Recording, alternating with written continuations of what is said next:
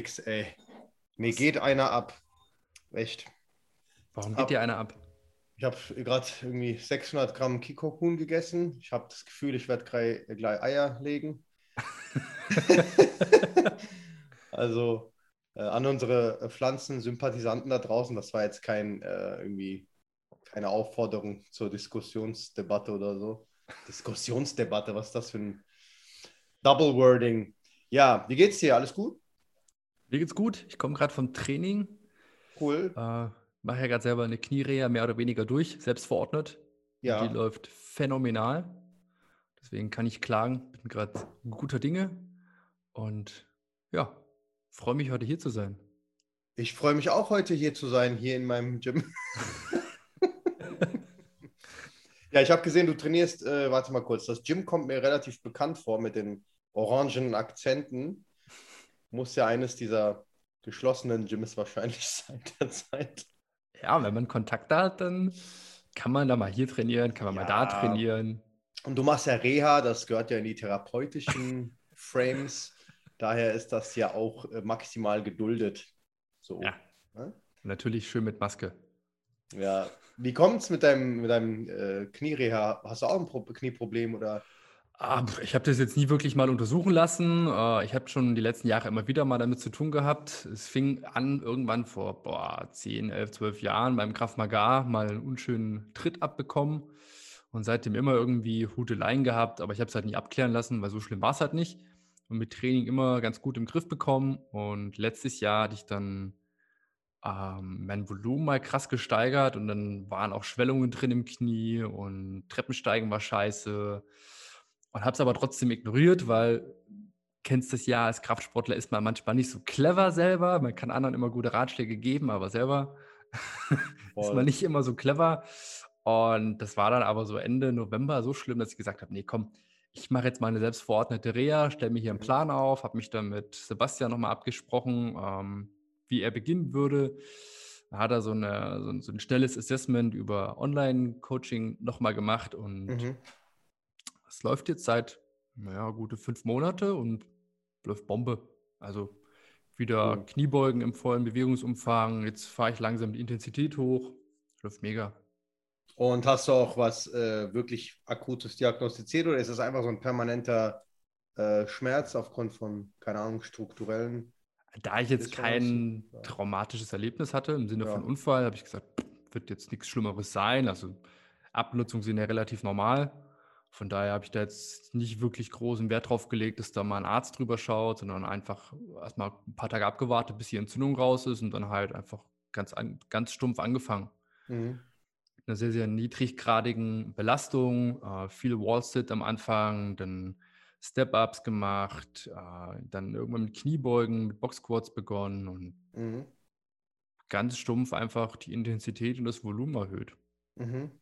Bestimmt wahrscheinlich auch viel, äh, viel Intensität in der exzentrischen Phase, oder? In der Bewegung. Also, ja, ja. Ja. Ja, lustig, Mann. Du sagst äh, zehn Jahre, vor zehn Jahren Knieproblem. Bei mir ist das genauso. Ich habe genau mit, ja gut, jetzt sind schon zehneinhalb, aber ich habe auch irgendwie vor, mit 19 meinen ersten Meniskusriss gehabt. Ja. Das war beim, ey, das ist richtig läppsch, ne? Ich habe zehn Jahre Basketball gespielt und äh, damals mit LeBron und Kobe. Ich habe zehn Jahre Basketball gespielt und dann bin ich einmal, habe dann so eine Pause gehabt, wahrscheinlich von einem Jahr oder so und dachte, ey, ich habe voll Bock wieder so hobbymäßig in so einen Verein zu gehen. Ne, da gab es so einen kleinen Verein, das war, äh, ob die jetzt TSG Weinheim hießen oder SG Weinheim. Auf jeden Fall war das so eine Fusion von unserem Heimatdorf und einem Nachbardorf, weil die Mannschaften so klein waren, also die Vereine, dass sie sich fusionieren mussten, weil sonst keine Spiele zustande gekommen sind. Das ist schon geil. Dann bin ich zu so einem Training gegangen, ey, beim Aufwärmen, ne? Ein Korbleger, ich lande, krr, Meniskus gerissen. Scheiße. Also bei, bei dem ersten Korbleger, ich weiß noch ganz genau, und dann konnte ich irgendwie nicht laufen, bin zurückgehoppelt.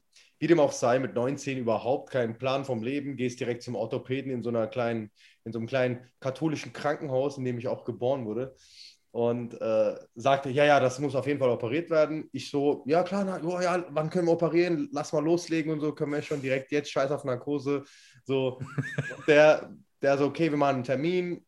haben wir das gemacht und dann meinte er so, ja, Meniskus angerissen. Das war so irgendwie, äh, das war ein Meniskus, Innenseite, linkes Knie war so angerissen. Es sah so ein bisschen aus wie ein Halbmond dann, weißt du? Und immer wenn du mhm. so eine Beuge gemacht hast, hat das dann so gespannt und dadurch sehr mhm. starke Schmerzen erzeugt. Teilweise auch so ähm, äh, leicht so Hämatome gebildet aufgrund von Wässerung und haben wir operiert, ne, Felix? Ey, ohne Scheiß. Ich habe dann dachte so, okay, das wird vielleicht so drei, vier Monate mich auf jeden Fall richtig ausnocken. Und dann bin ich da rumgelaufen, einen Monat so ungefähr mit Krücke, weil es sich bei mir so noch irgendwie entzündet hat, blöderweise. Und, aber ich glaube nicht, dass, war, dass es das äh, Verschulden vom Arzt war, ne? dass wir jetzt nicht, nicht mal hier so Ärzte-Bashing machen, aber irgendwie war es Pech. Und dann ging das ein bisschen länger. Dann äh, habe ich halt so ein, wie nennt man das, so eine Drainage, glaube ich, gehabt, wo halt mhm. immer so Blut rausfließt und das musste dann immer in der Klinik gewechselt werden. Wie dem auch sei, nach dieser eigentlichen Regeneration, statistischen Regeneration und Wundheilung, ging es eigentlich meinem Knie wirklich schlechter als mit dem Meniskusriss. Und das ist auch nicht wieder äh, Ärzte-Bashing, sondern generell diese Maßnahmen, was Meniskusrisse betrifft und Operationen. Bis jetzt, ich habe mit so vielen Osteos und Therapeuten zusammengearbeitet, einfach auch, als ich äh, vor zwei, drei Jahren mit Fußballern in Hannover gearbeitet habe. Und da haben wirklich alle bis jetzt gesagt, ey, bei Meniskus OP einfach unnötig. So, wirklich meistens einfach nur unnötig, total. Und zehn Jahre später, genau zehn Jahre später, das war dann, das war dann 2019, habe ich beim Kniebeugen, da hatte ich gerade mal so 100 Kilo drauf. Ne? Also das ist jetzt für, für mich war das schon eine krasse Leistung, 100 Kilo, weil ich immer traumatisiert war mit dem linken Knie. Mhm. Und ich beug so und sage, geil, ich habe sehr voluminös trainiert. Das war so eine richtige Bodybuilding-Phase. Ich gehe so runter und irgendwas hat wieder geklackt. Und äh, ich musste die Langhantel halt fallen lassen. Das war scheiße. ne? Ich musste die Langhantel fallen lassen, so schräg links ab. Und dann konnte ich auch wieder nicht laufen. Dann bin ich wieder zum Arzt und da war ich ja schon privat versichert, also privilegiert halt. Ne? Bin zum Arzt, habe mir so den Besten ausgesucht. Ähm, und ich meine, da ich sage, er ist der Beste, kann ich auch einen Namen nennen. Der heißt äh, Karl, äh, Karl Ritz. Ritz heißt er, glaube ich, Ritz. Mhm. Der hat auch so die Telekom Allstars und so unter seiner Betreuung oder Therapie. Und da ist es so, ich bin hingegangen, ne, Privattermin, sofort drangekommen, so, ich habe angerufen, bevor du sagst, du bist Privatpatient, wird so, ja, äh, in den nächsten vier Wochen ist nichts frei, vielleicht am bla bla 5. Mai oder so. Und das war gerade April. Ich so, okay, krass. Da geht nichts früher, ich würde auch extra mehr bezahlen und so. Dann meinen die so, aus irgendeinem Kontext im Telefonat hat die verstanden, dass ich privat versichert bin, ohne Scheiß. Die so, warten Sie mal kurz. Dann so, dünn, dünn, dünn, dünn, so ein bisschen Wartemusik. Kommt die wieder dran. Äh, können Sie denn morgen um 10.30 Uhr? ich, Und das war so mein allererster Arzttermin, als ich privat versichert war. Bin ich übrigens nicht mehr. Ähm, bin hin und der direkt so, ja, also ich operiere auch die ganzen Telekom Allstars und die ganzen Spieler und ich habe jeden operiert und hier und das und jenes und ich habe eine sehr gute Wundheilstatistik, ne? also war ich auch sehr beeindruckt von ihm und der hat mir direkt einen OP-Termin gegeben, Mann. Das war so richtig, der hat mir den quasi so suggeriert, also der hat mir so aufgeschrieben, wir könnten am 7. hier, 7. 6. operieren, wie dem auch sei und und ich war so richtig, oh, krass, krass. Und dann denkt mir so, pff, ja, ich, äh, okay, ich habe einfach okay gesagt und man, dann bin ich gegangen und habe dann, ähm, ich hatte dann zwei, drei Monate darauf, so glaube ich, ein Seminar bei Marius Niedegger in, in der Schweiz. Dann habe ich das dem erzählt, habe gesagt, ey, guck mal, ich habe immer Knieprobleme, es tut mir weh und ich will es irgendwie nicht glauben, dass es halt wirklich so, so ein orthopädisches, konservatives Behandlungsding sein muss. Ich will es irgendwie nicht glauben. Und dann hat er so ein paar Sachen sich angeguckt, meinte so, ey, deine Leiste ist halt so richtig, meine Leiste war wirklich immer richtig unbeweglich, total. Ne? Und äh, mein Beinbizeps war immer zu schwach und meine Leiste hat irgendwie so, es hat dann runtergezogen, das war ja die Innenseite, wie du erinnerst von vorhin. Ähm, und dann hat er mir einen Trainingsplan gegeben, so wie, hat mich jetzt daran erinnert, Knie-Reha-Trainingsplan, ohne Scheiß, ne? Sechs Monate später konnte ich so brutal viel Gewicht beugen und äh, heben. Und ich hatte, bin nicht zur OP gegangen, habe dann auch abgesagt, dachte so, okay, brauche ich nicht. So. Und so gehe ich mittlerweile mit diesem Ansatz relativ sensibel und vorsichtig auch äh, mit Menschen, die den Beweggrund haben, zum Beispiel ja, Meniskusriss oder Kreuzband und ähnliches. Ne? Da gehe ich schon so ran. Ähm, genau, so viel dazu.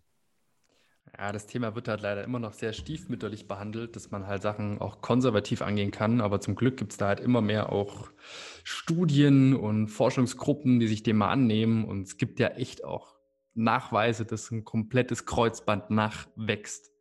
Das Krass. ist so schräg. Krass. Das ist halt eine Reha, eine konservative Reha, die kann funktionieren und also viele Leitlinien sagen mittlerweile auch, ja, egal ob Meniskus oder Kreuzband, sollte immer mhm. erstmal konservativ probieren, weil eine OP erhöht halt immer erstmal Arthroserisiko. Also mhm. egal, mhm. wo man sie macht, immer erstmal Arthroserisiko erhöht.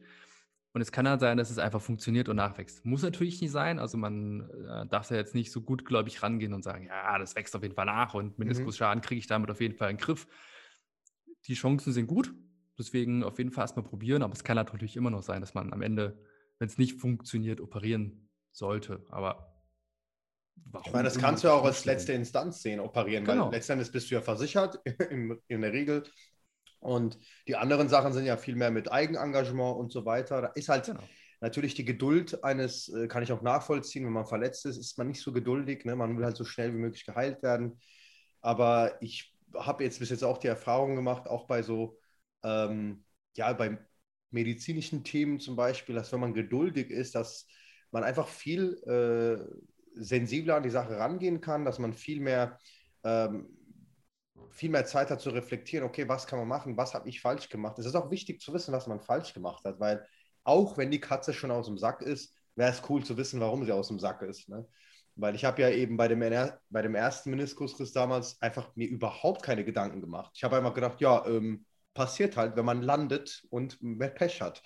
Aber es war halt eine maximale Disbalance so, total Bein, Bizeps, Po, alles noch nie sowas trainiert. Immer nur Brust, Bizeps, Schultern. Und das nur freitags, samstags abends. Und ah ich war mit 19 ein bisschen McFit gewesen. So. Und äh, Mann, Alter, wenn ich dran denke, wie ich da ausgesehen habe, ich hätte mich selbst gemobbt, ohne Scheiß. ohne Scheiß. ja, ich glaube, wir hatten alle so unsere Macken am Anfang. Ich habe, glaube ich, auch viel zu viel gemacht. Bei mir war das damals im ersten Studienjahr, da gab es so einen Gutschein aus dem Gutscheinheft von so einem Gym, was kein Schwein kannte. Ich so, geil, das mache ich jetzt, probiere ich jetzt mal. Und dann irgendwie dachte ich, ja, musst du es ja irgendwie maximal ausnutzen, als kompletter Anfänger erstmal schön Bro-Split und dann jede Muskelgruppe zwei, drei Stunden wegballern. Und dann Geil. dachte ich so, ah, die Übung hast du noch im Men's Health ja. gesehen und die hast du auch noch gesehen und die auch noch Geil. und die soll auch noch gut sein. Und dann irgendwie, also 30, 40 Sätze Schultern ballern erstmal. Ey, Men's halt... Health-Hefte waren legendär, ne? Ey, diese Übungen da drin. Dreimal zwölf Wiederholungen. Superman Crunch und dann dreimal zwölf Wiederholungen Hulk Deltoid Race, so irgendwelche Namen noch. Ne? Ja, und dann aber schön nur Salat und Hühnchen essen.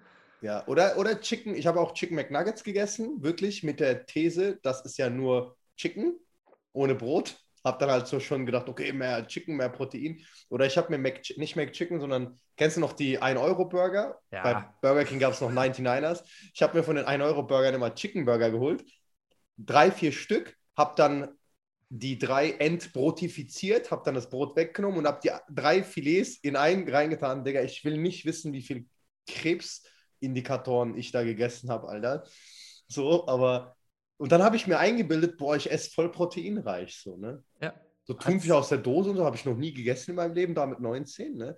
Oder Mozzarella und sowas, davor habe ich mich so geekelt, weil in meiner Subkultur war das halt mehr so, ja, äh, chillen, rauchen, Chips, äh, Chicken, McDonalds, Fast Food ne? und dann pumpen. So kontrovers, so total. So. Nein, wir wussten es ja nicht besser. Ja. Aber ich habe stabile Nacken gehabt, das muss ich schon sagen. ich nicht, bei mir kam nichts. Hast zu wenig Chicken Burger gegessen Wahrscheinlich, wahrscheinlich. Zu viel Salat. Kollege würde sagen, vom Salat schrumpft der Bizeps. Ja, es kommt drauf an, äh, auf die Relation, ob man ja. Salat zum Steak oder Steak zum Salat isst. Ne? Ja. das war schon witzig so. Krass, ne? Heftig. Wann hast du angefangen zu trainieren? Wie alt warst du? Oh, da war ich, glaube ich, 20, 19, 20 so um die Drehe. Ah, auch. Ja, von Tuten und Blasen keine Ahnung gehabt. Ja. Vorher hatte ich mal so zwei Kurzhanteln, aber wie das halt in der Schule ist, man bettelt sich ja wenn dann beim Bizeps Curl. Also mehr war da auch nicht drin. Ja. Ich kannte auch keine andere Übung außer Bizeps Curl. Dachte so, pff, das ist die einzige Übung, die du machst mit Kurzhanteln. Liegestütz und Bizeps Curl. läuft. Aber hey, sag mal ehrlich, hast du auch, als du gepumpt hast, so dir deine, so imaginär dir die Filmrisse gegeben, dass du schon breit bist und bist du auch schon so, so breiter gelaufen? Weißt du, was ich meine? Wenn man nicht breit ist, aber so breiter läuft, kennst du das? So Rasierklingen unterm Arm und so. Nicht Nach so dem Rückentraining auf jeden Fall. Das war ja. immer so gefühlt so aufgepumpt, dass die Arme einfach nicht mehr rangingen. ja, auf jeden Fall. Krasse Zeiten, ne? Ey, aber ich habe das immer, ich weiß noch so, wie wir so rumgelaufen sind und immer so G-Star Street Denim, das weiß ich halt, das war so, ja. das war so ein richtiges Gangster-Ding so und dann so, ey, so ein komischer Style mit so voll viel Gel in den Haaren und so ein Scheiß, ne? Und dann so ein Ohrring, so selbst gepierst im McDonalds, so in der Happy Meal-Ecke, so. Vorher das, das, vorher das Ohrring noch so runtergefallen, auf den Boden, nicht desinfiziert, einfach trotzdem reingehauen, so. Bist du so rumgelaufen wie der, letzte, wie der größte Baba aber wenn du dann so ältere getroffen hast, die dann selbst so richtige krass Typen waren, hast du deine Figur dann wieder ein bisschen so schmaler gemacht. Weißt ja, du, einfach ja. aus so, oh, okay, ich will jetzt nicht hier angemuckt werden. ja, und damals noch so bei den Kumpels. Und was drückst du so? Genau, was 80 Kilo. So? Boah, 80 Kilo. Ja, Mann. Und heute so, okay, das ist halt süß. So lost, lost einfach. 80 Kilo war so ein, war so ein Marker, Alter. Nicht 75, nicht 85, so 80 war halt so ein krass, der drückt 80 Kilo und so, das ist schon stabil. Und die, die 100 gedrückt haben, die waren einfach legendär. Das waren halt eh die Brutalos. Da hat man schon gefragt, ob die gestofft haben. Ne? Heute, wenn jemand 100 drückt, denke ich mir, der hat so Skoliosis oder so direkt. Oh ähm, ja, apropos, hey, ich wollte ja, wollt ja mal so ein, Sach, so ein paar Sachen ansprechen. Ja. Und äh, denke so, wenn wir jetzt mal wieder konstruktiv sind und nicht so viel die Jugendrevue passieren lassen. ähm, ich habe mal, ich bin ja mal auf dich gestoßen, das ist glaube ich schon über ein Jahr her, weil du echt geil so Wirbelsäulen und Mobilitätscontent gemacht hast. Wirklich sehr, sehr professionell, das muss ich dir auch lassen. Auch die Visualisierung der ganzen äh, Grafiken und so weiter sehen richtig cool aus. Und ich habe auch so kurz gedacht, boah, ich müsste meinen Channel auch so strukturierter aufbauen und auch so lehrreiches, mehr lehrreiches posten. Aber um ehrlich zu sein, habe ich die Geduld dafür irgendwie nicht gehabt und ich habe mehr so mich drauf konzentriert, so in Stories äh, mehr so Predigten zu halten oder sowas. Und, passt auch äh, eher zu dir. Passt auch, ne? Habe ich auch ja. schon ein paar Mal gehört. Ich möchte das ungern ändern und äh, das ist meine Art der Professionalität, habe ich mir schon gedacht. ähm, genau, und natürlich ist es so, dass wir immer noch, ja, ich meine, 2021 mittlerweile gibt es wirklich einen krassen ähm, ja, eine krasse Ansammlung an wirklich gutem Wissen, auch im Internet, muss man sagen, wenn man einfach nur richtig recherchiert. Es gibt mittlerweile richtig krasse Trainer, die so eine gute Reichweite haben, aber auch mittlerweile den Zugang zu Nicht-Trainern, also zu Verbrauchern, weil früher, so vor fünf, sechs Jahren, war das ja mehr so, Trainer haben Trainer gekannt. Ne? Also viele Verbraucher wussten nicht so von, keine Ahnung, jetzt ob es jetzt ein Polikin, Benoit und, oder äh, Wolfgang Unsold oder keine Ahnung, wen es auch immer gibt so erfolgreiche Jungs. Ich sagte immer so, ja, die kennt man halt so hm, branchenintern. Ne? Und äh, aber was mal, was trotzdem, trotz dieses, dieser ganzen Datenlage an konstruktiven und gutem Wissen, vor allem praxiserprobtem Wissen, trotzdem noch so durchsickert, sind halt, was ich halt krass finde, Felix, so ultra die Desinformation, wenn es so um Sachen Rückenschmerzen geht. Also so wirklich krasse Desinformation. Leider ja, leider nicht, aber kein Wunder, ist es immer von den gleichen Medienplattformen, die relativ kommerziellen, das sind so die, wo halt so ein, ich sag mal, so immer noch ein Durchschnittsverbraucher mal kurz guckt und nicht viel, ähm, nicht viel inhaliert, ne? einfach nur drüber gucken, aber nicht inhalieren. So Sachen wie, ja, oh, Rückenschmerzen, dann sollten Sie das und jenes vermeiden, ah, bloß nicht schwer heben. Paradoxerweise kriegen die Leute Rückenschmerzen, die vorher noch nie was schwer gehoben haben.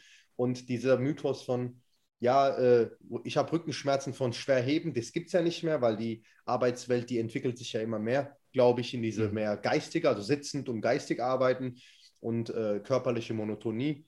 Also ist es ja nicht mehr, da gibt es ja dieses Argument und diese Ausrede nicht mehr, ich habe schwer gehoben oder ich habe falsch gehoben, weil man sitzt und da muss man den Leuten klar machen, krass, Degeneration und äh, Zurückentwicklung, Muskulatur, vor allem, wie gehst du an die Sache ran, wenn es heißt, ja, guck mal, ähm, man sagt ja Verkürzungen, auch wenn es jetzt nicht wirklich Verkürzung ist oder Tightness, wenn du sagst, ja, guck mal, deine Hüftbeuger ist zu kurz oder hier, deine Brustmuskulatur ist zu kurz oder zu stark und die Person sagt dann, ja, aber ich trainiere doch gar nicht Brust, warum ist die zu stark? Wie gehst du in, solcher, in so einer Situation um, damit das mal die ähm, Zuhörer auch verstehen? Das waren jetzt sehr viele Themen, die du angesprochen hast. Ich versuche das mal irgendwie zu ordnen. Sorry. Ähm, also ich habe ja mit dem ganzen Thema auch so ein bisschen stiefmütterlich 2015 angefangen. Da saß ich mit einem Kumpel bei Starbucks und wir haben einfach mal so Leute beobachtet und uns ist aufgefallen, hey, die meisten Menschen haben einfach eine richtig beschissene Haltung.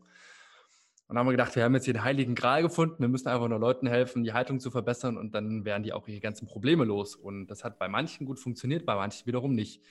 Und ähm, damals hatte ich auch noch dieses sehr biomechanische Modell im Kopf, ähm, so Richtung Abnutzung, Degeneration. Wenn du dich belastest, dann verschleißen die Gelenke und so weiter und so fort. Das war so mein Denken, was ich hatte. Und dann hatte ich, ich glaube 2018 war das, bin ich das erste Mal auf einen Kollegen aufmerksam geworden, Dominik Czerny. Und wir sind dann auch irgendwie in Kontakt gekommen und der hat mich das erste Mal an diese moderne, dieses moderne Schmerzverständnis rangeführt, was jetzt aber so gar nicht modern ist an sich, weil es gibt es halt schon 30, 40, 50 Jahre. Aber irgendwie, wenn man das Leuten erzählt, es ist für die immer so, was? Das ist hier abgefahren, habe ich noch gar nicht gehört. Und ähm, dann war mir halt aufgefallen, die Leute, die sich damit auskennen, die haben überhaupt keine Ahnung von Marketing, also so gar nicht. Die sind so in so einem kleinen eingeschworenen Kreis und die klopfen sich alle gegenseitig auf die Schultern und finden das alle ganz, ganz toll, was sie machen und machen halt Content für Leute, die Ahnung haben. Das ist aber ein Problem, weil die Leute, die es am Ende betrifft, sind ja Betroffene und die müssen jetzt kein Therapeut werden, damit sie es anwenden können. Die müssen jetzt nicht studieren, damit sie das verstehen können, sondern da muss mal jemand kommen, der das in einfacher Sprache diesen Leuten vermitteln kann, sagen, hey, kann zwar sein, du hast einen Bandscheibenvorfall im Rücken, muss aber nicht die Ursache für deine Schmerzen sein. Das kann damit reinspielen, muss aber nicht und das bedeutet auch nicht, dass das ein Todesurteil ist für dich und du jetzt nie wieder was machen darfst, sondern das Ding kann heilen und ist nur ein Faktor von vielen für deine Schmerzen. So, und, ähm, und dann ist das habe ich mir halt irgendwann zur Aufgabe gemacht. Und letztes Jahr als dann die Pandemie losging, äh, habe ich halt gesagt, okay, ich habe jetzt Zeit, jetzt kann ich halt mein Instagram machen. Vorher habe ich halt nie Bock drauf gehabt. Jetzt habe ich Zeit, jetzt mache ich es einfach mal. Und habe mir halt immer die Frage gestellt, wie kann man so ein komplexes Thema einfach an den Mensch bringen? Dass es wirklich jeder Dorfdepp, entschuldige den Ausdruck, aber auch wirklich nachvollziehen kann, dass man sagt, okay, wenn was kaputt ist, heißt das nicht automatisch Schmerz. Und leider gibt es halt immer noch so große Big Player in der Szene. Also reden hier von Liebscher und Pracht und anderen Leuten, die halt medial sehr, sehr präsent sind und das muss man dem zugute halten. Die bringen auf jeden Fall sehr viele Leute in Bewegung erstmal, was ich schon mal prinzipiell gut finde. Ähm, aber es kommen halt leider auch sehr, sehr viele Aussagen darin vor, die halt einfach so seit 30, 40 Jahren nicht mehr haltbar sind. Das ist ein Denken, was wir vor vielen Jahren hatten. Ähm, was sich in den Köpfen festgesetzt hat, dass halt Muskeln verkürzen können, dass halt Gelenke bei Belastungen verschleißen und das halt. Bringen die das, bringen die das noch so bei oder was? Also, akt, also wird das aktiv noch so kommuniziert? Ja. Weil ich ja. Liebschaumbracht kenne ich wirklich nur von geschalteter Werbung. Tatsächlich habe ich kurz mal so reingesneakt gehabt und dachte, pff, was ist das hier? Schmerztherapien, Schmerzheiler. Ich schaue es mir mal an. Vielleicht ist das ja eine neue Fortbildung für mich, aber irgendwas hat mich daran nicht gereizt. Also da hat irgendwas gefehlt auf jeden Fall. Und das äh, vieles auf diesem, was, was Sie halt zum Beispiel auch lernen und was halt auch viele andere noch lernen in Physiotherapieausbildung, ist halt genau, man nennt das das Descartes-Modell. Das halt, du hast einen Input, irgendwas ist kaputt. Wenn das im Gehirn die Wahrnehmung ankommt, dann haben wir Schmerzen. Aber so mhm. ist es ja nicht, weil jeder hat das schon mal gehabt. Du hast irgendwo einen blauen Fleck und hast keine Ahnung, wo der herkommt. Ergo, da ist irgendwas kaputt, aber du merkst gar nichts davon. Oder wir haben Sonnenbrand, wo er tatsächlich auch was geschädigt ist. Und das merkst du am ersten Tag, am zweiten Tag merkst du davon nichts mehr, wenn jetzt nicht gerade jemand volle Möhre draufklatscht. Also es gibt sehr, sehr viele Beispiele, die dieses Modell einfach widerlegen. Und dann, dann kommen Leute an, fangen an zu überlegen, ja, stimmt, das, das ist ja gar nicht so. Ähm, aber leider kommt, wird es halt immer noch häufig so kommuniziert und man findet es halt auch auf sehr medial präsenten Seiten, wenn du nach Rückenschmerzen suchst, dann ist Ursache Bandscheibendegeneration, Bandscheibenvorfall, Bandscheibenvorwölbung, Kanalstenose, whatever. Ähm, ganz, ganz viele schlimme Wörter, womit die meisten sich auch gar nicht wirklich darunter vorstellen können, was das jetzt eigentlich genau ist. Es ist auf jeden Fall schwer auszusprechen und das soll dann die Ursache sein. Und dann gehen die Leute wegen Rückenschmerzen zum Arzt, dann werden sie in die Röhre geschoben zum MRT und dann sieht man schwarz auf weiß hier, da ist der Bandscheibenvorfall zu sehen, das ist der Grund für die Schmerzen. Und dann gibt es aber so interessante Studien von Prenierki, 2015 wurde das veröffentlicht, wer da sich das angucken möchte. Ähm, da wurden ganz viele Menschen einfach mal ins MRT geschoben, die keine Rückenschmerzen haben. Von 20 bis 80 war da alles dabei. Und siehe da, die hatten keine Schmerzen, aber je älter man wird, umso wahrscheinlich ist es, dass man irgendwo eine Degeneration hat. Das ist völlig normal. Das gehört zum Altern dazu, wie Falten Absolut. im Gesicht. Aber im Gesicht würde keiner sagen, hey Mensch, Ost, du hast jetzt eine degenerative Gesichtserkrankung. Oder wenn die Haare grau werden, Mensch, du hast eine degenerative Haarerkrankung. Das ist ja, Gesichtsvorfall Bullshit. oder sowas. Ja, irgendwie sowas. Aber beim Rücken wird das halt gemacht. Dabei kann es sein, dass das Ding da ist. Hm. War schon die ganze Zeit da und weil jetzt halt, keine Ahnung, wie generell mehr Stress vorhanden ist und der Körper sagt, hey, wir muss jetzt irgendwas passieren, haben wir Rückenschmerzen. Zum Beispiel, weil wir uns halt einfach zu wenig bewegen. Weil, das, vielleicht weißt du das auch schon, aber die Hörer noch nicht, ähm, wenn wir uns nicht bewegen, werden halt entzündungsfördernde Stoffe ausgeschüttet und die können halt wirken an verschiedenen Körperstellen. Und ich weiß jetzt nicht, warum es der Rücken ist. Ich habe da so die, die Vermutung, dass es zurzeit so ein, im kollektiven um Unterbewusstsein einfach so verankert ist. Wenn ich viel sitze, kriege ich Rücken. Lustigerweise waren es in den 70ern, 80ern waren es die Füße. Da hatte jeder Fußschmerzen. Warum, wusste auch keiner. Jetzt Ach, krass. Ja, das, erinnert, das erinnert mich an... Äh an meine Lehrerin im Betriebsmanagement, äh, Büromanagement, die sagte immer, die war auch so eine Oldschool-Bürofrau und bitte nicht falsch verstehen, ne? also Bürofrau, die hätte auch ein Büromann sein können. Die hat immer gesagt, die Füße bloß nicht übereinander stellen, wenn man sitzt. Ansonsten kriegt man irgendwie, äh, was hat die gesagt? Arthrose oder keine Ahnung was, das macht die Gelenke kaputt oder sowas. Ja. Ich glaube, vielleicht kommt da, resultiert das ja auch. ja, irgendwie sowas. Ich glaube, das ist irgendwie im kollektiven Unterbewusstsein sowas, ja. dass halt denken, wenn ich viel sitze oder was habe, dann habe ich Rücken und deswegen manifestiert sich das halt im Rücken. Whatever. Keine Ahnung. Und mir ist es halt wichtig, dass das einfach mal ein bisschen aufgeweicht wird. Also klar kann, wenn ein Bandscheibenvorfall blöd fällt, irgendwie den Nerv beeinträchtigen, dann kann wirklich was Ernsthaftes passieren und das sollte man auch abklären lassen. Aber mir ist es halt wichtig, dass vor allem Betroffene lernen, das ein bisschen zu hinterfragen, dieses ganze Modell und auch mal checken, sie können da ganz, ganz viel selber machen, wie dann zum Beispiel einfach mal schwer heben. Heben lernen. Also das, die Erfahrung hast du gemacht, die habe ich mit vielen Klienten auch schon gemacht, dass Heben am Ende das Ding war am Ende was die wirklich nachhaltig schmerzfrei gemacht hat. Natürlich jetzt nicht von heute auf morgen mit 100 Kilo, aber mit sukzessivem Training und äh, Übungsanleitungen, dann wird das, dann kann das werden. Und da sind auch schon super fantastische Geschichten passiert bei mir im Training. Also das, ich weiß nicht, ob das die Leute jetzt auch mal interessiert. Ich habe jetzt erst vor kurzem mit jemandem das Coaching abgeschlossen, der hatte seit 15 Jahren Rückenschmerzen. Seit oh, ich habe es gesehen. Jahren. Geil. Das war krass. Also wirklich, und, und wir haben halt, ich habe das MRT vorher nicht zeigen lassen, wir haben den Eingangstest gemacht und ich habe dann danach gesagt, so, ich habe jetzt eine Vermutung, was du haben könntest, schick mir mal bitte das MRT, die, den Befund davon. Ich würde gerne mal gucken, ob ich recht habe damit. Weil es stimmte halt eins zu eins. Also man kann halt wirklich in manchen Fällen sehr, sehr spezifisch den Schmerzauslöser finden und auch sagen, das könnte die, die und die Struktur sein. Und wenn man das weiß, dann kann man natürlich das Training sehr, sehr gezielt darauf aufbauen. Und drei Monate später war er halt einfach komplett schmerzfrei. Der hat seit Krass. 15 Jahren hat er damit zu tun gehabt. Mhm. Und dann hat er halt Rehas durchgemacht, noch und nöcher. Und am Ende war es einfach nur ein bisschen Trainingsplanumstellung, dem Gewebe mehr Zeit zum Regenerieren geben, ein bisschen Technikschulung, fertig. Das war's. Heftig, und dann gibt's, dann habe ich aber auch andere Leute im Coaching, bei denen ist es halt nicht so einfach. Die haben auch seit zehn Jahren Rückenschmerzen, bei denen spielt so viel Psyche eine Rolle dass wir da, da gehen wir Ernährung an, Reizdarm haben wir da angegangen, dann gehen wir da, wie denken Sie drüber? Gerade mal aus diesem Reha-Mindset auch rauszukommen, ist ganz wichtig, weil viele denken ja, ah, mein Rücken ist ja kaputt. Die haben dieses Mindset, mein Rücken ist kaputt. Und wenn wir halt verstehen, dass Schmerz erstmal ein Schutzsignal ist vom Körper, dass der uns vor irgendwas schützen möchte oder so, so eine Aufforderung hat, hey, mach das nicht oder mach mal was anderes. Und dann kommt permanent dieses, mein Rücken ist kaputt, mein Rücken ist kaputt, mein Rücken ist kaputt. Na klar wird dann eher Schmerz kommen als bei jemandem, der das nicht so denkt. Mhm. Und ich denke da jetzt gerade an so eine junge Frau. Wir hatten da Anfang Januar eine sehr, sehr intensive Sitzung. Da ging es auch viel so um erstmal das Mindset reinkommen. Da habe ich ihr gesagt, überleg mal, wie du deinen Rücken behandelst. Du behandelst den in deinem Kopf komplett anders als andere Körperteile. Würdest du genauso über dein Knie nachdenken, wie du über deinen Rücken nachdenkst? Würdest du so über deine Schulter nachdenken, wie du über deinen Rücken nachdenkst? Wahrscheinlich nicht. Ergo hast du damit auch weniger Probleme für sie war da so, der Mindshift erstmal und seitdem hat sie auch deutlich seltener Flare-Ups, Rückfälle. Einfach weil sie das mal gecheckt hat und sich jetzt angefangen hat zu trauen, auch mal ein bisschen mehr zu machen.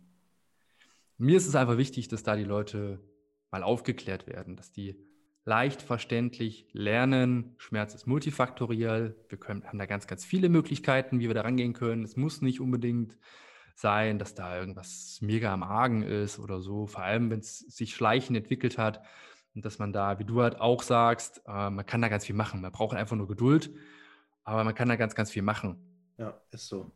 Definitiv. Das ist krass, dass diese, diese Stories oder halt eben Coaching Experience, ne, die machen wir halt alle irgendwie durch. Das ist ja bei mir auch. Also wirklich, ich kann jetzt seit, bin jetzt seit viereinhalb Jahren hier in Köln, ja, mit meinem Gym. Und ich kann, ich kann mich nicht erinnern, ob ich an einer Hand abzählbare Kunden hatte. Und ich habe sehr viele PT-Kunden gehabt, also das weiß man so über das Gym. An einer Hand abzählbare PT-Kunden hatte, die mit also die bewusst und mutig und bewusst und mutig äh, ihre Knie vor die Fußspitze gebeugt haben. Mhm. So, zu, allein nur das. Alle anderen musste ich erstmal wirklich die, die gesamte Anekdote halten, dann an äh, Metaphern irgendwie das nahebringen und dann nochmal sagen, okay, das ist ein bisschen veraltet, aber warum wird das in Fitnessstudios, also in Ketten so gemacht, ohne dass man irgendwie persönlich Leute angreift oder Menschen diskreditiert und so weiter. Aber es hängt halt letzten Endes auch davon ab, wie jemand gebildet ist und in welcher Form er diese Bildung in die Praxis umsetzt. Es ist halt ganz wichtig. Und ich sehe da meistens einfach nur Bildung, das heißt das Aneignen von Wissen, aber nicht das Umsetzen von Wissen, beziehungsweise das Wissen im Rahmen seiner eigenen Praxis ähm, zu modifizieren oder optimieren. Mhm. Weil die Dinge, die ich lerne, die Dinge, die ich lerne, auch jetzt, ob es jetzt zum Beispiel auch im Studium war oder in diversen Seminaren, ich habe sehr viele Seminare besucht, habe ein Studium gemacht und wenn ich eins zu eins das machen würde, was ich in den Seminaren und in den Schulungen gelernt habe, dann wäre ich heute nicht erfolgreich. Mhm. Weil einfach du merkst, okay, erstens, du arbeitest immer mit Individuen, ja, jeder ist anders, jeder ist anders, jeder ist anders groß, anders schwer, man hat unterschiedliche Beinlängen, unterschiedliche Fußpositionen und man muss halt lernen, mit dem Auge individuell zu betrachten und zu analysieren. Und ganz wichtig ist letzten Endes eine Maßnahme ergreifen zu können. Aber wenn man dieses Schulwissen hat, also immer dieses Bildung, nur Bildung, dann hat man immer diese eine ähm, Maske, die man dann auf jeden setzen will. Und ich glaube, das ist der Punkt, an dem viele Trainer, da will ich auch wirklich, wie gesagt, keinen angreifen, aber nehmen viele Trainer Scheiße bauen, weil sie einfach dieses, ah, ich habe da und da in diesem Institut das gelernt, das ist eines der besten Institute, äh, Spoho oder wie auch immer, BSA, die müssen Recht haben und alle Kunden müssen das jetzt genau so machen, weil ich es so gelernt habe. So, aber scheitern dann irgendwo. Und scheitern ist dann in dem Sinne nicht, weil sie irgendwie äh, keine PT-Stunden mehr verkaufen oder sonst irgendwas, aber die Kunden trainieren und haben weiterhin Schmerzen, sind immer noch immobil, sind immer noch eingeschränkt. Mhm. Ja, und da gibt es halt kein emotionales ähm, Feuerwerk, zum Beispiel wie bei dir nach 15 Jahren keine Rückenschmerzen mehr zu haben und das binnen so kurzer Zeit. Das ist für mich emotionales Feuerwerk. Und das ist, glaube ich, der Punkt, an dem dieser Herr, das war ein äh, mhm. Mann, sagtest du, ne? Mhm. Wahrscheinlich so eine krasse Bindung zu dir aufgebaut hat, muss, würde ich sagen, dass, dass er dich wahrscheinlich als seinen Highlight gesehen hat. Wenn er jetzt, ich denke schon, dass er viele Arztbesuche und alles hatte in diesen 15 Jahren, Orthopäden, Ärzte und so weiter. Und äh, dann kommst du daher, machst halt in drei Monaten zickzack, Rückenschmerzen ab und fertig. Und dann denkt man sich, was?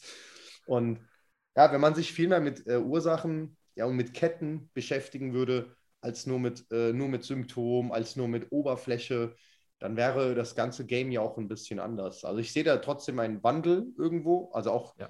bei Physiotherapeuten mittlerweile sehe ich einen Wandel. Viele, auch Ärzte, viele Ärzte wollen, also Orthopäden zumindest, machen zum Beispiel jetzt auch osteopathische Weiterbildung, weil sie sehen, okay, da steckt halt Resultat drin, wenn man das bei den richtigen Jungs oder Mädels lernt. Und die Patienten können wie Kunden gesehen werden, zufriedengestellt werden und nicht einfach nur abgearbeitet werden. Ne?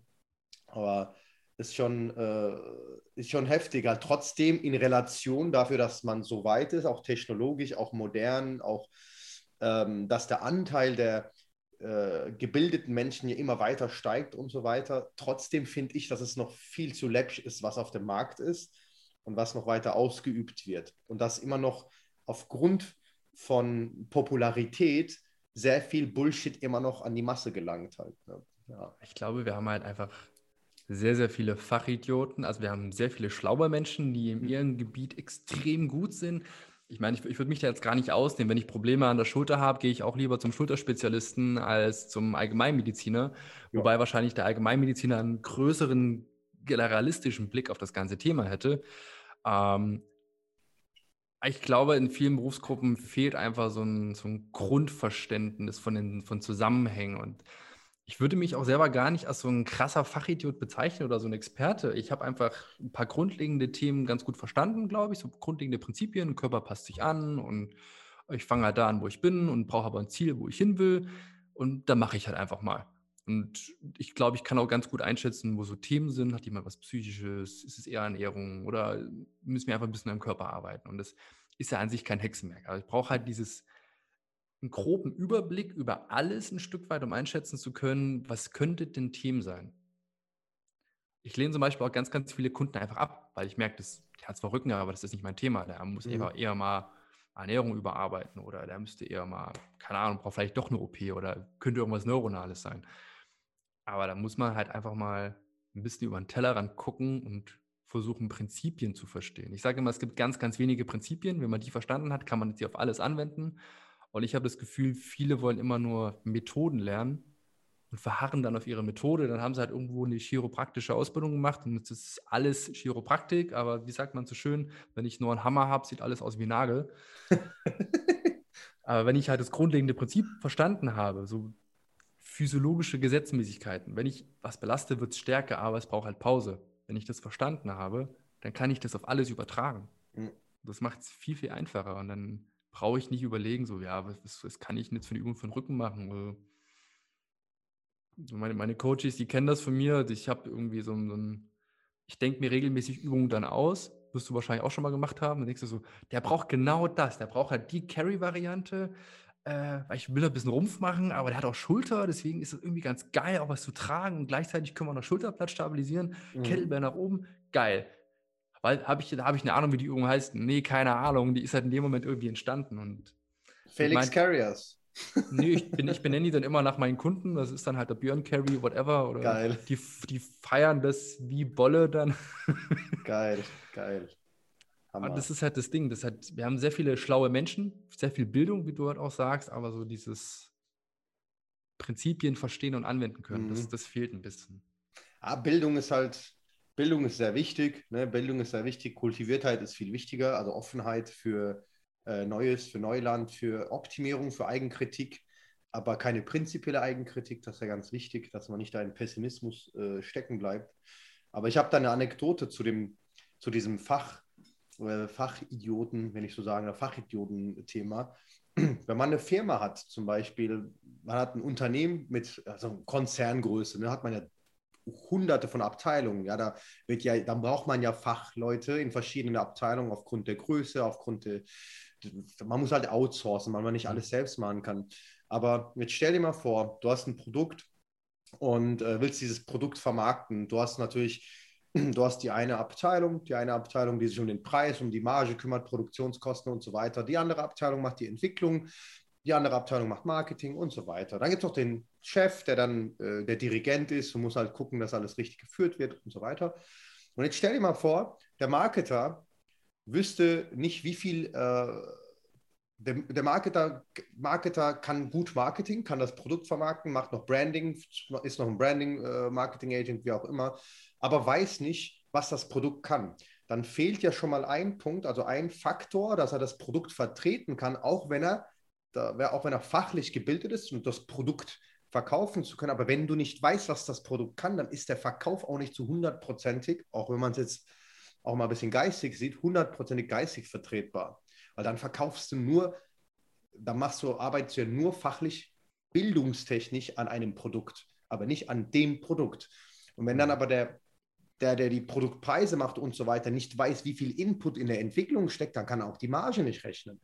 Deswegen sage ich ja, das so, es ist cool, wenn man halt ein Fach richtig gut auseinandergenommen hat, die Bildung angeeignet hat und so weiter. Aber es ist viel cooler, mal an einem Punkt einzugestehen, oh, ich, äh, das ist, wenn ich jetzt hier weitermachen müsste, äh, dann müsste ich lügen. Also gebe ich es lieber an jemanden ab, an einen, an einen Vertrauten, an einen Experten und so weiter und gebe halt einfach, äh, anstatt egoistisch zu denken, oh, ich sollte nicht zugeben, dass ich das nicht weiß, so und dann irgendwas zu machen, sollte man einfach sagen, hey, weißt du was, ähm, ich kenne da jemanden, der beschäftigt sich wirklich damit und er kann das echt ganzheitlich gut. Geh doch mal zu dem. So, das wäre mega. Und das mache ich zum Beispiel sehr oft, Mann. Wirklich. Ich habe sehr viele ähm, Kunden, die ich, die ich schon mal zum Osteopathen, zu einem Kollegen geschickt habe. Ich habe sehr viele Kundenanfragen gehabt, die ich ganz ehrlich beantwortet habe mit: Hey, für dieses Anliegen sind wir einfach viel zu teuer. Da gibt es Jungs, die können mit dir wirklich nur auf Figur trainieren für die Hälfte zum Beispiel. Ich bin da wirklich sehr ehrlich, versuche da überhaupt keinen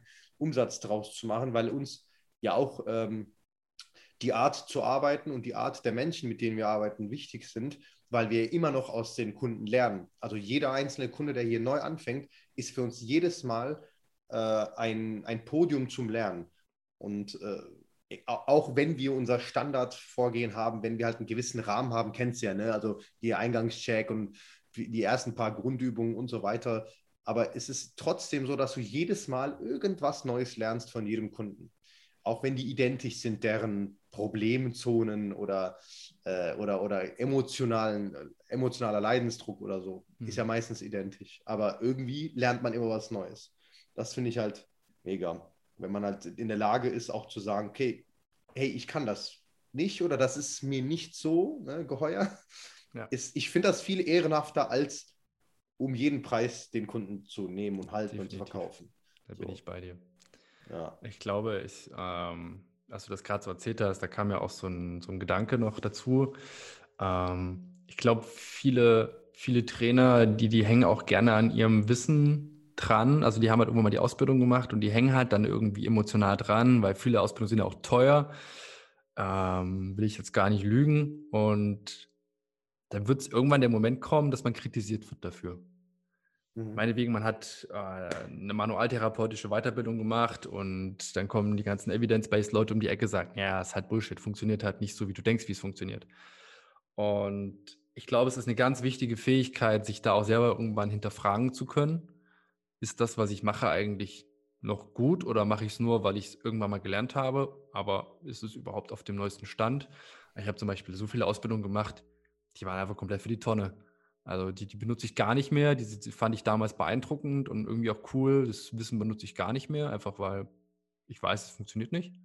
Oder mhm. nicht so, wie ich dachte, wie es funktioniert. Ähm, ich war auch lange auf so einem, ich fand eine ganze Zeit lang manualtherapeutische Techniken ziemlich geil. Irgendwann fand ich sie richtig scheiße. Mittlerweile bin ich so, ja, kann funktionieren. Also auch da durfte ich meine Meinung schon mehrmals revidieren.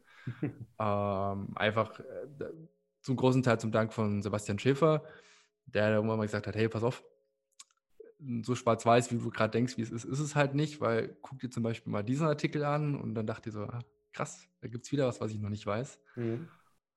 Ähm, und das ist, glaube ich, eine ganz, ganz wichtige Fähigkeit, sich da auch selber regelmäßig zu hinterfragen und zu gucken, was mache ich denn da eigentlich? Und ist das wirklich das Beste für meine Kunden oder mache ich es nur, weil ich es geil finde? Mhm. Das ist, glaube ich, eine ganz wichtige Fähigkeit. Ich glaube, wir haben jetzt ganz viel so über grundlegende Sachen geredet, was für viele Trainer interessant sein könnte. Ähm, aber du wolltest ja eigentlich auch viel über Rücken sprechen. Genau, genau. Deswegen so. kommen wir da mal wieder ein bisschen drauf, damit es auch ein bisschen konkreter wird für mhm. ähm, die, die sich jetzt nicht als Trainer schimpfen, sondern halt vielleicht von Rücken selber betroffen sind. Mhm.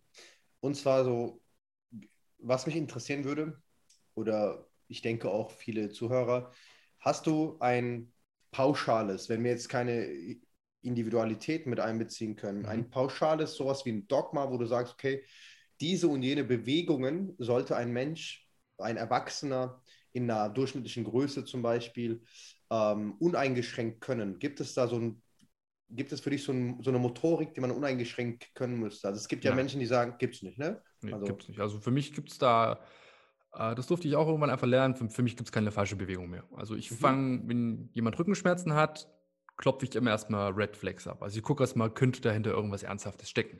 Mhm. Das ist extrem unwahrscheinlich, also die Wahrscheinlichkeit ist weniger als ein Prozent, aber ich gehe lieber auf Nummer sicher, als dass mir dann mal so, so ein Wirbelsäulentumor durch die Finger huscht. Das wäre natürlich richtig blöd für denjenigen, dass wir dann rumdoktern und eigentlich hat er was ganz anderes. Ähm, und dann ist es individuell sehr, sehr verschieden. Also mhm. ich, ich klopfe immer erstmal Red Flags ab und dann gucke ich, welche Bewegung tut denn eigentlich genau weh. Können wir die sehr schnell modifizieren? Wenn ja, dann wird es wahrscheinlich nichts Strukturelles sein. Mhm. Ähm, und dann machen wir einfach vielseitige Bewegungen ich nenne es gerne Spielen. Wir spielen da mal mit dem Körper und gucken, ähm, wie wir das Schmerzempfinden so beeinflussen können, dass es weniger wird oder im besten Fall direkt weg ist. Also ich hatte auch so schräge Fälle schon, Leute drei Jahre chronische Rückenschmerzen, wir machen zehn Minuten irgendwas und das Ding ist durch. Also das war, das war so, ich habe keine Ahnung, warum das jetzt funktioniert hat, aber es hat funktioniert. Auch langfristig durch dann. Ja, das war dann einfach okay. weg. Das war dann einfach von ja. jetzt auf gleich war das Krass. Also, okay, cool, krass.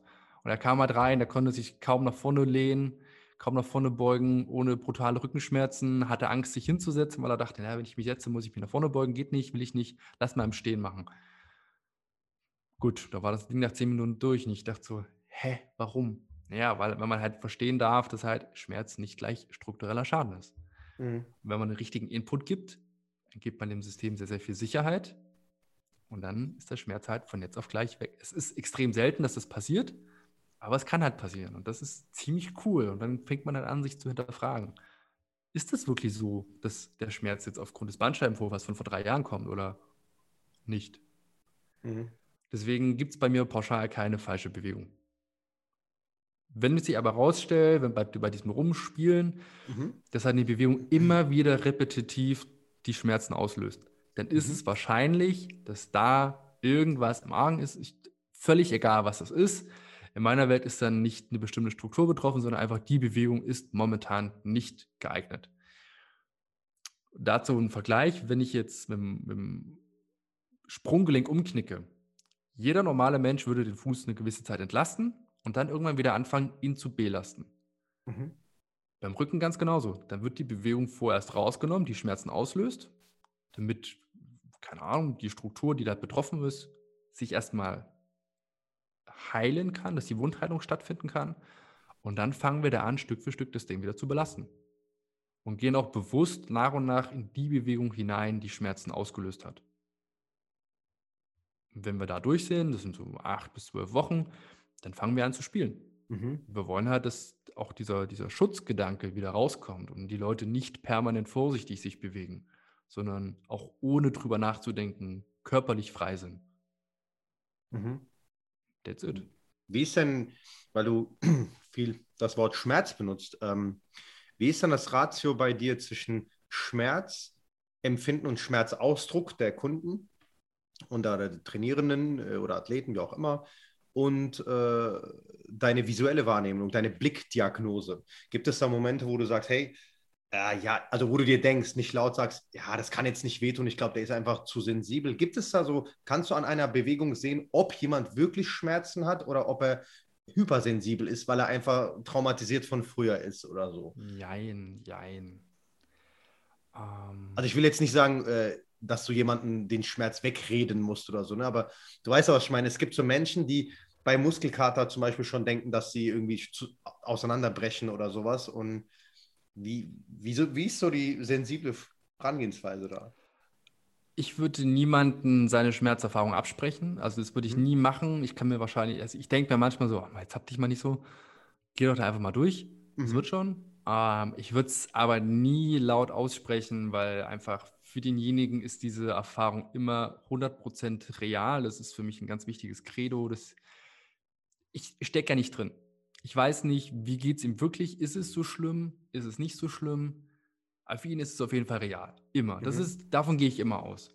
Ähm, es gibt so ein paar Geschichten, klar, die erkennt man. Wenn halt jemand eine Fußheberschwäche hat, das sieht man, da braucht man nicht drüber reden, aber das, das weiß derjenige auch, das kriegt er auch mit.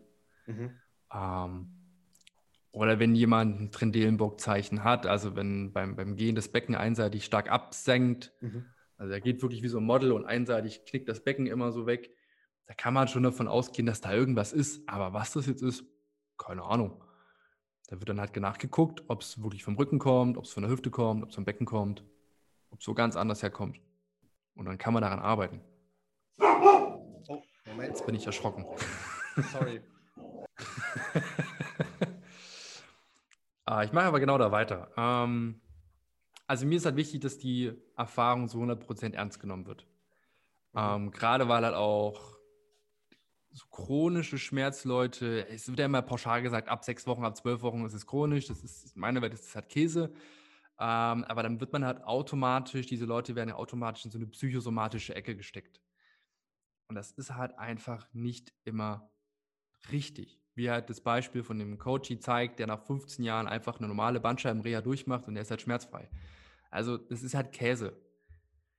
Also da würde ich immer vorsichtig sein. Gerade, wir wissen ja, Schmerz ist biopsychosozial, also es gibt körperliche Faktoren, es gibt psychische Faktoren und soziale Faktoren, die das ganze Geschehen beeinflussen können. Und es ist nicht entweder oder, sondern wir sind nun mal unser fucking Körper.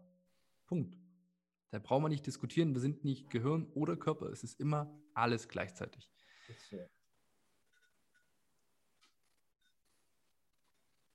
Und ich glaube auch, also ich habe zum Beispiel gar nicht so einen, so einen fixen Fragebogen im Eingangsgespräch mit einem, mit einem Kunden, sondern ich frage immer nur, warum bist du heute hier? Erzähl mal, was hat dich zu mir geführt? Und ich glaube, die meisten erzählen dann schon, was eine Rolle spielt. Man kriegt das schon mit. Manche erzählen dann so, die reden gar nicht über den Rücken zum Beispiel. Sie erzählen die ganze Zeit über die Mutter, über den Vater, über Umzug und Depression hier und dann noch dies und jenes. Und irgendwann fällt mal kurz das Wort Rücken, aber eigentlich reden sie die ganze Zeit über was anderes. Mhm. Da merkt man schon, hey, das ist irgendwie präsenter als andere Dinge. Oder wenn halt jemand sagt, ja, ich habe halt Rücken immer, wenn ich das mache, aber ich werde halt nicht ernst genommen mit, aber immer, wenn ich das mache, tut es halt weh. Dann mhm. ist das schon ein ziemlich krasser Indikator dafür, dass da vielleicht was los sein könnte. Mhm. Also ich glaube, wenn man da ein gutes Gefühl hat als Mensch und einfach empathisch ist, mit demjenigen reden kann, dann kriegt man da schon mit, was so primär los ist. Wir dürfen einfach als Trainer und Therapeuten und Mediziner, die mit Menschen zu tun haben, verstehen, wir sind halt immer biopsychosoziale Wesen. Wir haben den Körper, der ist nicht unwichtig. Wenn er kaputt ist, ist er halt kaputt. Ist halt blöd dann. Das muss nicht Schmerzen verursachen, kann aber dazu beitragen. Und es kann auch der Auslöser sein. Und dieser Input, der dann von Ort und Stelle kommt, wird immer durch, durch Stress, Schlafmangel, whatever verstärkt, kann gehemmt werden und das soziale Umfeld hat auch einen riesen Einfluss. Wir sind halt soziale Wesen, ist halt so. Und wir wissen, Depression ist ein riesen Einflussfaktor, was Schmerzen angeht und Einsamkeit ist halt nun mal das Ding, was Menschen depressiv werden lassen kann. Von daher spielt halt immer alles gleichzeitig eine Rolle. Punkt. Schön gesagt, Mann. Es ist ganz wichtig, dass wir nicht vergessen, dass wir immer noch Menschen sind und mit Menschen arbeiten. Ne? Also komplexes genau. Organ Organismussystem, was man äh, seit Hunderten von Jahren jedes Mal neu zu, zu, beschreiben versucht und neu zu kreieren versucht. Ne? Und, ja, es hat Käse. Ist so, ja, ist so hardcore individuell, Mann. Jeder Nanogramm an, an so einem Unterschied von einem Menschen kann komplett was anderes ausmachen. Es ist halt so, wie man auch versucht, Schmerzen gleichzustellen oder zu vergleichen mit anderen Menschen, die Schmerzen empfinden. Ich sage immer so, das kann man nicht. Man kann das nicht. Es geht einfach, einfach nicht, weil es geht nicht. Es muss nur so wirklich so ein Hauch, ein Herrschen von Unterschied sein, irgendwo im System und dann ist alles schon anders manipuliert. Ob es ins Positive oder ins Negative ist, ist dann halt natürlich da von äh, individuellem Faktor unterschiedlich. Ne? Aber ja. und weil einfach kenne das ja auch, so wenn mir jemand erzählt, ja, ich habe Rückenschmerzen, aber ein Kollege hat die ähnlichen. Ich glaube, das ist das Gleiche, so, weil der sitzt auch viel. Ja, also ich könnte ja auch sagen, ein Kollege, der trainiert auch viel, so irgendwie, der hat ein Schädel, äh, Schädeltrauma, weil er zu viel trainiert. Keine Ahnung, ich schmeiße irgendwas in die Runde. So, es kann sein, weil ich Kopfschmerzen hatte letztens, dass es keine Migräne ist und kein Kopfschmerz, sondern vielleicht ein Schädeltrauma, weil ein Kollege das auch hat und der trainiert auch viel. Ja. Und immer, wir versuchen ja, ich weiß als Mensch, dieser soziale Aspekt, man versucht ja immer äh, Identität, also Identifikation zu finden. Ja. Das ist so wie mit Empathie und das ist so wie mit so äh, wirklich mit Empathie, weil Empathie ist ja auch so, Empathie können wir nur empfinden in der Regel für Menschen oder Lebewesen, die, bei denen wir eine nähere Identifikation herstellen können. Wenn wir uns zum Beispiel, es ist so, das Thema mit auch Solidarität und so weiter, warum Solidarität immer den Menschen gewidmet wird, die uns näher sind, von Kultur, von Aussehen, von uns, von so vielen Faktoren, die identisch sind, hat alles mit Identifikation zu tun.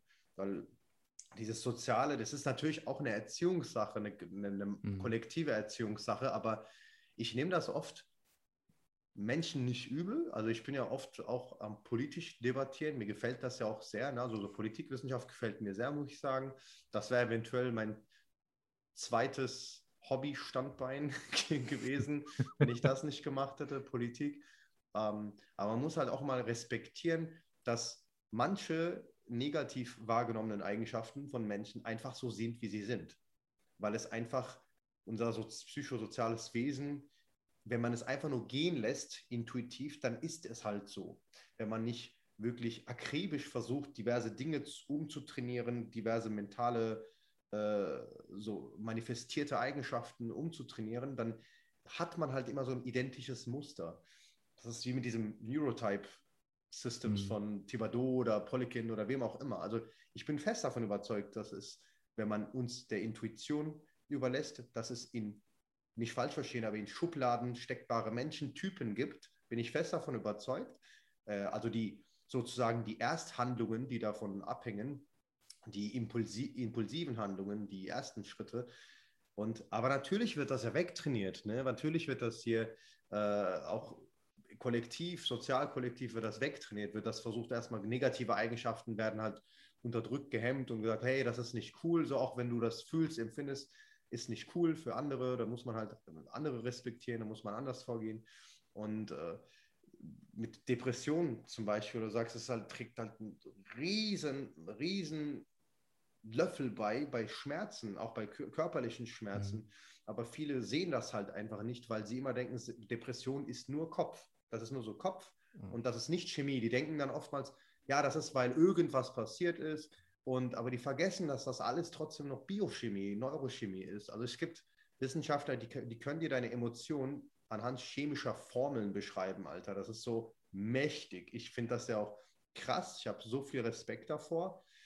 Und äh, trotzdem habe ich so ein bisschen so einen spirituellen Vibe trotzdem, ne? so ein bisschen dieses, ja, Seele, aber ich bin immer noch tendenziell mehr für, äh, für Chemie und erklärbare äh, Ereignisse, die uns widerfahren.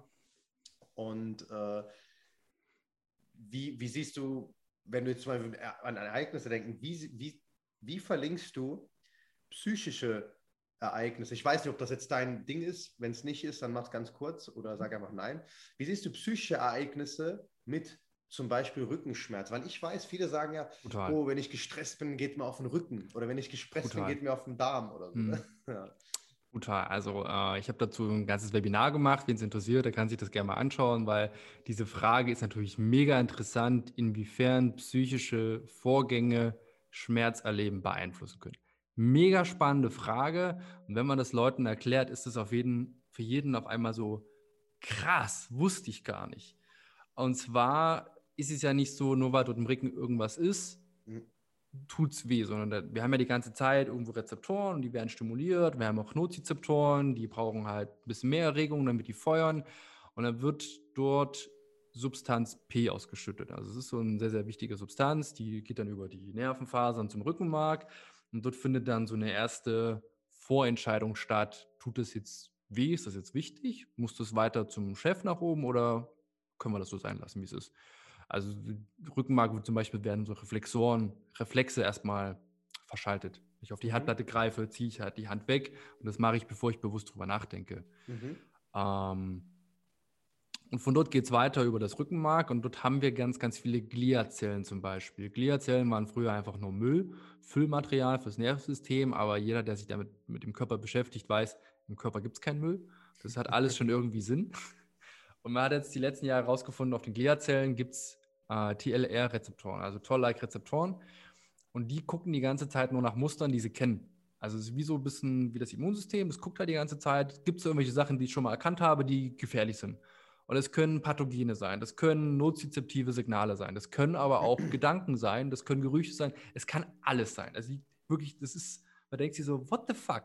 Man hat zum Beispiel herausgefunden, ähm, dass Gedanken die von einem Toll-like-Rezeptor erkannt werden, zu einer Knieschwellung führen können. Das ist halt so. What? What the fuck, Alter? Aber kann man das chemisch äh, greifen, Ja. also nachvollziehen? Geht das? Ja, das kann man nachvollziehen. Die Toll-like-Rezeptoren, die aktivieren halt die Gliazellen. Die Gliazellen wiederum aktivieren das Immunsystem mit. Ähm, wir haben auch zum Beispiel beim Darm ganz, ganz viele von diesen Toll-like-Rezeptoren, die halt alles Mögliche erkennen.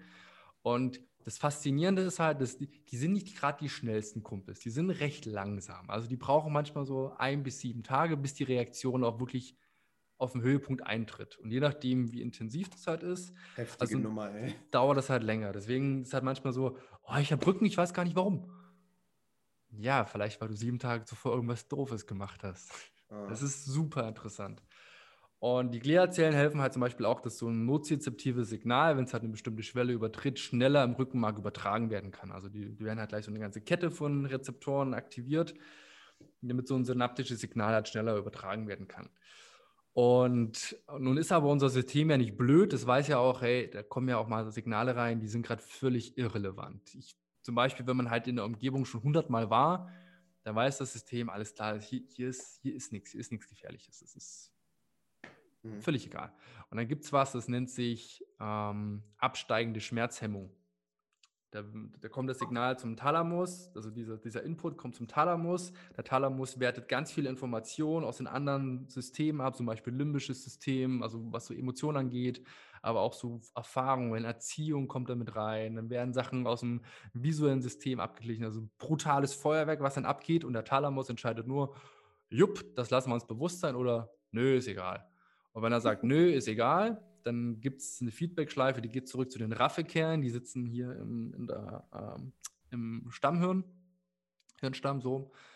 Und die produzieren nur Serotonin. Die machen nichts anderes als Serotonin produzieren.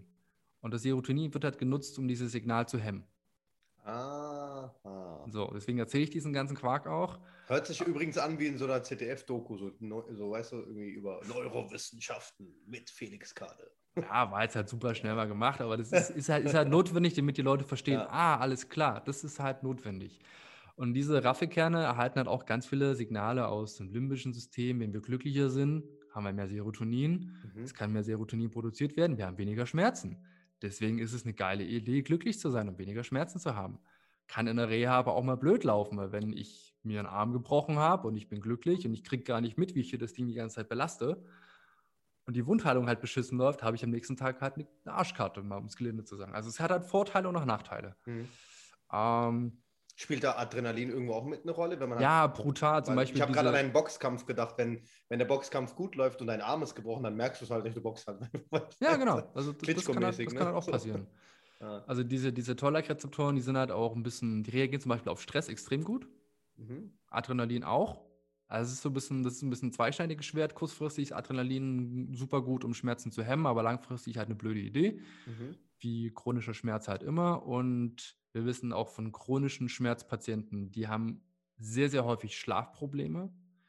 Wir wissen jetzt nicht, was war zuerst da, Huhn oder Ei. Wir wissen es nicht, ob jetzt Mhm. erst der chronische Schmerz kam oder die Schlafprobleme. Wir wissen aber, Schlafprobleme haben riesen Einfluss auf die Serotoninproduktion. Mhm. Ist halt Oh blöd. ja, oh ja. Ist halt blöd.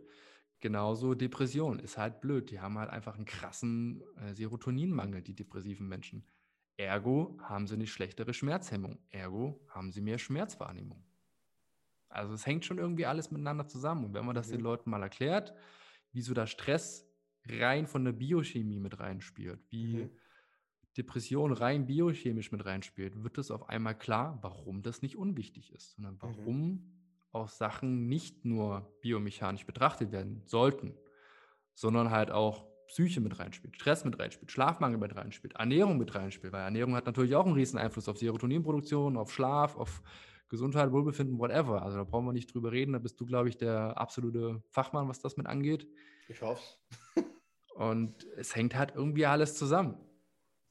Und wenn, wenn man das an diesem einfachen Beispiel, das ist natürlich sehr, sehr einfach dargestellt und das ganze Ding ist natürlich noch deutlich komplexer, als man das jetzt in zehn Minuten beschreiben kann, wird einem klar, fuck, ich kann Schmerz mit so brutal vielen Faktoren beeinflussen. Ich kann Mhm. essen, ich kann schlafen, ich kann mich mit Menschen treffen, ich kann weniger Stress haben, meditieren, ich kann trainieren, whatever. Ich kann übelst viel machen, um das zu beeinflussen. Mhm. Und das ist auf der einen Seite überfordernd, weil man da denkt, so, boah, pff, wo fange ich denn da jetzt an? Mhm. Auf der anderen Seite sehe ich da einen sehr, sehr großen Mehrwert drin, weil Leute müssen halt nicht Schema F abarbeiten, sondern sie können da anfangen, wo es für sie von Bedeutung ist. Wenn sie halt sagen, boah, Training habe ich irgendwie keinen Saft dafür, aber ich würde gerne meine Rückenschmerzen loswerden.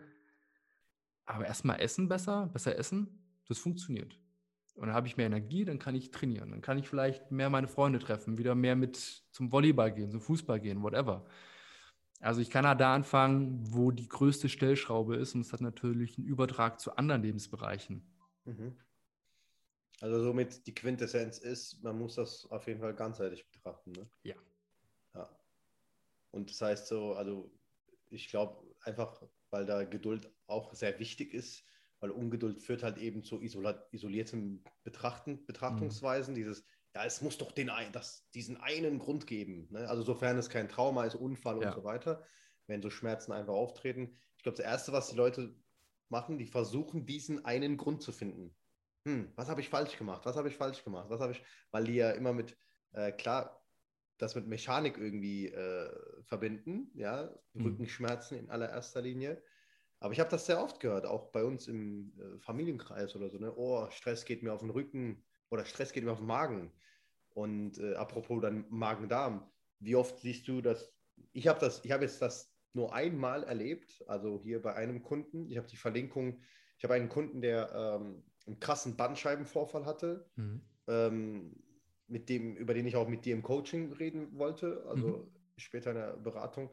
Derjenige, der sich wirklich, also der sich der aussieht wie ein U, wenn er sich nach vorne beugt. Wirklich, ja. er kriegt das nicht hin. Das tut mir auch wirklich beim Anblick so weh und auch leid, weil ich denke mir so, boah, krass, er will sich einfach bewegen so und es, er ist wirklich komplett blockiert. Und er hatte so einen brutalen Bandscheibenvorfall. Ich sage das jetzt mit, dem, mit diesem Adjektiv, weil er das auch so beschreibt. Aber da er so unbeweglich ist, ich gehe schon stark davon aus, dass er vorher auch nicht unbedingt der mobilste Athlet war, ja. Hm. Und er ist auch ein sehr viel äh, sitzender Typ, ne? also ein Geschäftsmann, sehr viel sitzender Typ. Aber er hatte halt ein ultra krasses psychisches Trauma, ultra. Also das muss man auch dazu sagen. Das äh, will ich hier nicht äh, ins Detail äh, erläutern, aber ein richtig krasses, was einem Menschen jemals widerfahren kann, familiär. Und äh, darüber hinaus, zu Zeiten des Bandscheibenvorfalls, hat er mir dann im Nachhinein, das war dann nachdem wir schon sechs Monate trainiert hatten, hat er mir gesagt, er hat immer Verstopfung gehabt. Immer. So, und dann hat es bei mir kurz geläutet. Ich so, ey, warum hast du mir das nicht vorher gesagt? So, weil ich habe eine Anamnese gemacht. Klar, die Anamnese war mehr die Fragen zum Stuhl und Stuhlbild und so weiter, waren mehr so für diesen gegenwärtigen Zeitraum. Und klar, er hat mir jetzt nicht gesagt, vor fünf Jahren hatte ich Verstopfung oder so, aber er hat anscheinend permanent Verstopfung gehabt. Und ich denke mir so, aha, hast Zufall. du, warst du beim, ja, und er hat, Achtung, jetzt kommt's, auch äh, Hämorrhoiden. So, so weit es geht. Und dann habe ich mir gedacht, okay, gut, dann ist es für mich schon eindeutiger. Ich will es trotzdem nicht isolieren, aber ich, es führte für mich so auf Dickdarm zurück. So, ne? Und mhm. ähm, über Darmflora habe ich erst gar nicht erst geredet, weil da braucht, das ist ja schon für mich auch schon eindeutig gewesen. Und dann wusste ich, okay, er muss definitiv diese Geschichte mit, weil Hämorrhoiden sind auch so eine Sache. Ich selbst habe das ja auch schon erlebt an mir. Das ist jetzt auch nicht so lustig, das macht halt gar keinen Bock, so wenn man das halt hat, auch vor allem äh, Außenauftritte. Gott sei Dank hatte ich das nicht äh, extern, sondern intern, geschäftsinterne Hämorrhoiden. ähm, aber Außenauftritte sind wirklich nicht lustig, so, weil es oftmals mit OP endet. Und äh, das heißt für mich, da gab es definitiv viel Entzündung im Darmbereich, sehr viel Entzündung. Und das führt oft, ich habe die Statistik mal selbst eingelesen, das führt sehr oft zur eigentlichen Ursache, ist das zum, zu diesem berühmten LWS-Bandscheibenvorfall. Und nicht schwer heben und nicht einfach nur in dem Fall nicht diese dauerhaftes es war halt eine Kombination, glaube ich, aus dauerhaftem Sitzen. Unbeweglichkeit plus Entzündung im Darm. Ich habe ne? dazu drei sehr interessante Gedankengänge. Ähm, zum einen, weil halt immer noch der Bandscheibenvorfall sehr viel mit Biomechanik und falschem Heben in Zusammenhang gebracht wird. Ich, ich bin da mittlerweile, ich, ich, ich habe mir noch meine Meinung nicht richtig gebildet. Spannend ist aber auf jeden Fall, es gibt Zwillingsstudien, ähm, wo man einfach mal geguckt hat im Laufe des Lebens, was bei Zwillingen in der Wirbelsäule passiert, die komplett verschiedene Berufe machen. Da gibt es halt so Beispiele von Leuten, der eine sitzt halt nur im Büro und der andere ist halt Farmer oder der eine ist Trucker und sitzt die ganze Zeit und der andere arbeitet körperlich sehr, sehr schwer. Und die sehen halt gar nicht so unterschiedlich aus. Die sehen recht ähnlich aus. Ich wüsste jetzt auf den ersten Blick auf dem MRT nicht, wer wer ist. Also es ist schon mal sehr, sehr spannend, mhm. um halt zu gucken, ähm, spielt Biomechanik jetzt eine Rolle? Vielleicht, ja. McGill sagt ja, aber er hat halt auch Untersuchungen an äh, Schweinewirbelsäulen gemacht von toten Schweinen. Deswegen so, na, wie repräsentativ ist das eigentlich, wenn man jetzt einen toten Körper nimmt im Vergleich zu einem lebenden Körper? Da fehlen ja so ein bisschen die Regenerationskapazitäten. Ähm, aber trotzdem haben wir ja sowas wie Creep und ähm, also dass die, die Kollagenphasen so ein bisschen auseinanderdriften und Hydrationsstatus spielt natürlich mit rein. Also auch ein bisschen komplexer. Fakt ist halt aber, ein Bandscheibenvorfall ist erstmal nur eine Verletzung. Für viele ist es ja gleich so, oh Gott, schwarz auf weiß, da auf MRT, Bandscheibenvorfall. Ist jetzt so. Also ist ja erstmal nur eine Verletzung, wie jeder andere auch. Die durchläuft eine, Immunreaktion, es kommt eine Entzündung, die räumen dann dort auf. Und das Spannende ist ja, je größer der Bandscheibenvorfall, umso wahrscheinlicher wird das Ding komplett aufgelöst. Also kommen wir das Immunsystem, Makrophagen, die fressen das ganze Zeug und danach Wundheilung, das Ding wird verkleistert und alles ist wieder super. Haben wir eine kleine Narbe und das Ding ist gar nicht mehr zu sehen. Das passiert bei zwei Drittel bis vier Fünftel aller Bandscheibenvorfälle innerhalb von sechs bis zwölf Monaten. Super mhm. interessant. Aber die wenigsten machen halt nach zwölf Monaten nochmal ein MRT und gucken, wie sieht es denn aus. Stimmt, weil sie ja keine Schmerzen mehr haben. Manche machen das und ja. bei manchen wird es auch deutlich schlimmer. Das, warum? Keine Ahnung. Gibt es halt viele Faktoren, die das beeinflussen. Und es gab irgendwann Anfang der 2010er Jahre mal eine sehr, sehr interessante Studie. Leider ist es bisher eine Einzelfallstudie. Ähm, ich fange noch ein bisschen eher an. Man hat vorher schon festgestellt, es gibt bei Leuten, die Bandscheibenvorfälle haben, sehr, sehr häufig sogenannte Modic Changes. Modic. Modic Changes, das, sind, das, das sieht man auf dem MRT im Bereich vom Wirbelkörper zur Bandscheibe gibt es dann im Wirbelkörper so leichte Verschattungen. Das ist ein bisschen dunkler als die anderen Wirbelkörper. Mhm. Und man weiß nicht so richtig, hm, warum ist das so? Keine Ahnung, ja, tritratralala. Und Anfang der 2010er gab es eine Studie, die haben dort Darmbakterien gefunden. Und die haben das dann einfach mit Antibiotika behandelt und das Ding war weg. Mhm. Super spannend. Problem dabei, es gibt nun eine Studie, die wollte es reproduzieren, bei dem war das halt nicht der Fall. Also es gibt eine Studie, die zeigt, ja, Darmbakterien, die haben wir dort. Das ist so ein Herpes, irgendwas Bakterium, was dann dort zu finden war. Und die haben das Ding mit äh, Antibiotika behandelt und das Ding war durch. Die hatten keine Rückenschmerzen mehr, Body Change war weg, fertig. Und auf der anderen Seite haben wir halt eine Studie, die zeigt, es hat halt nicht funktioniert. So, jetzt haben wir beides.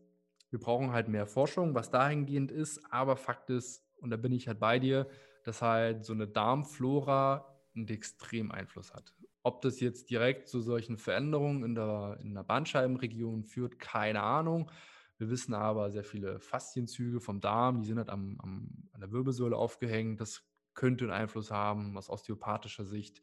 Wir wissen, dass Leaky Gut halt eine ziemlich beschissene Geschichte ist und das Immunsystem extrem reizen kann. Und das kann ja am Ende auch dazu geführt haben, dass es bei deinem Kunden zu Rückenschmerzen führte. Also ich bin da definitiv bei dir, dass der Darm, glaube ich, da riesen Einfluss mhm. mit hat.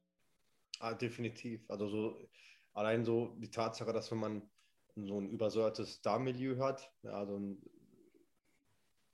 und gleichzeitig äh, ein Mensch mit einem guten ZNS, das habe ich auch noch nie gesehen. Also es ist halt, mhm. es geht halt immer einher. Das ist halt so eine, ja, eine Kettenreaktion, aber manchmal auch so in so einem System, in so einem geschlossenen System, Zeit, teilweise fast zeitgleich passierende Dinge. So bei so Millisekunden Unterschied vielleicht, ich sage das jetzt mal so, versuche das mhm. metaphorisch zu machen, wahrscheinlich passiert das natürlich nicht so, aber damit will ich nur sagen, Nichts geschieht einfach so im Körper, so ganz allein. Hm, ich bin jetzt da, weil ich will alleine hier sein. So Tumorzelle zum Beispiel. Ja, ich bin jetzt hier, ich will jetzt ein bisschen so metastasieren. So, so funktioniert es ja halt einfach nicht. Aber wir versuchen uns ja alles für unser Verständnis, so als Mensch, ähm, so simpel und banal wie möglich zu schreiben. Und da, da passiert es. Durch diese Banalität passiert diese, diese, äh, diese Fehlinformation, weil man dann anfängt, dann wird man, erzählt man es weiter, macht aus der kommt eine äh, falsche Aussage aus der Studie, dann wird interpretiert hier, interpretiert da und zum Schluss hast du dann eine Aussage, die dann so das, das Heilige ist, so dieses Manifest der Wirbelsäule quasi, ne? so der Karl Marx unter den äh, Bandscheibenvorfällen und dann hast du hast du den Brei und das hält dann 10, 20 Jahre und alle Leute, die dann Schmerzen haben, denken dann nicht mehr an, an andere korrelierende Ursachen. Ja, und äh, oder dass man sich fragt, okay, hm, warum Psyche und Rücken? Ja, und ich habe lustigerweise habe ich jetzt vor gestern habe ich ein Video gepostet, weiß nicht, ob du das gesehen hast. Kundin hatte vor drei Monaten noch einen LWS-Bandscheibenvorfall. Ah, ja, habe ich gesehen. Und jetzt äh, 100, sogar 101 Prozent ihres Körpergewichts Rack Deadlift für vier Wiederholungen. Easy, die hätte auch mehr machen können.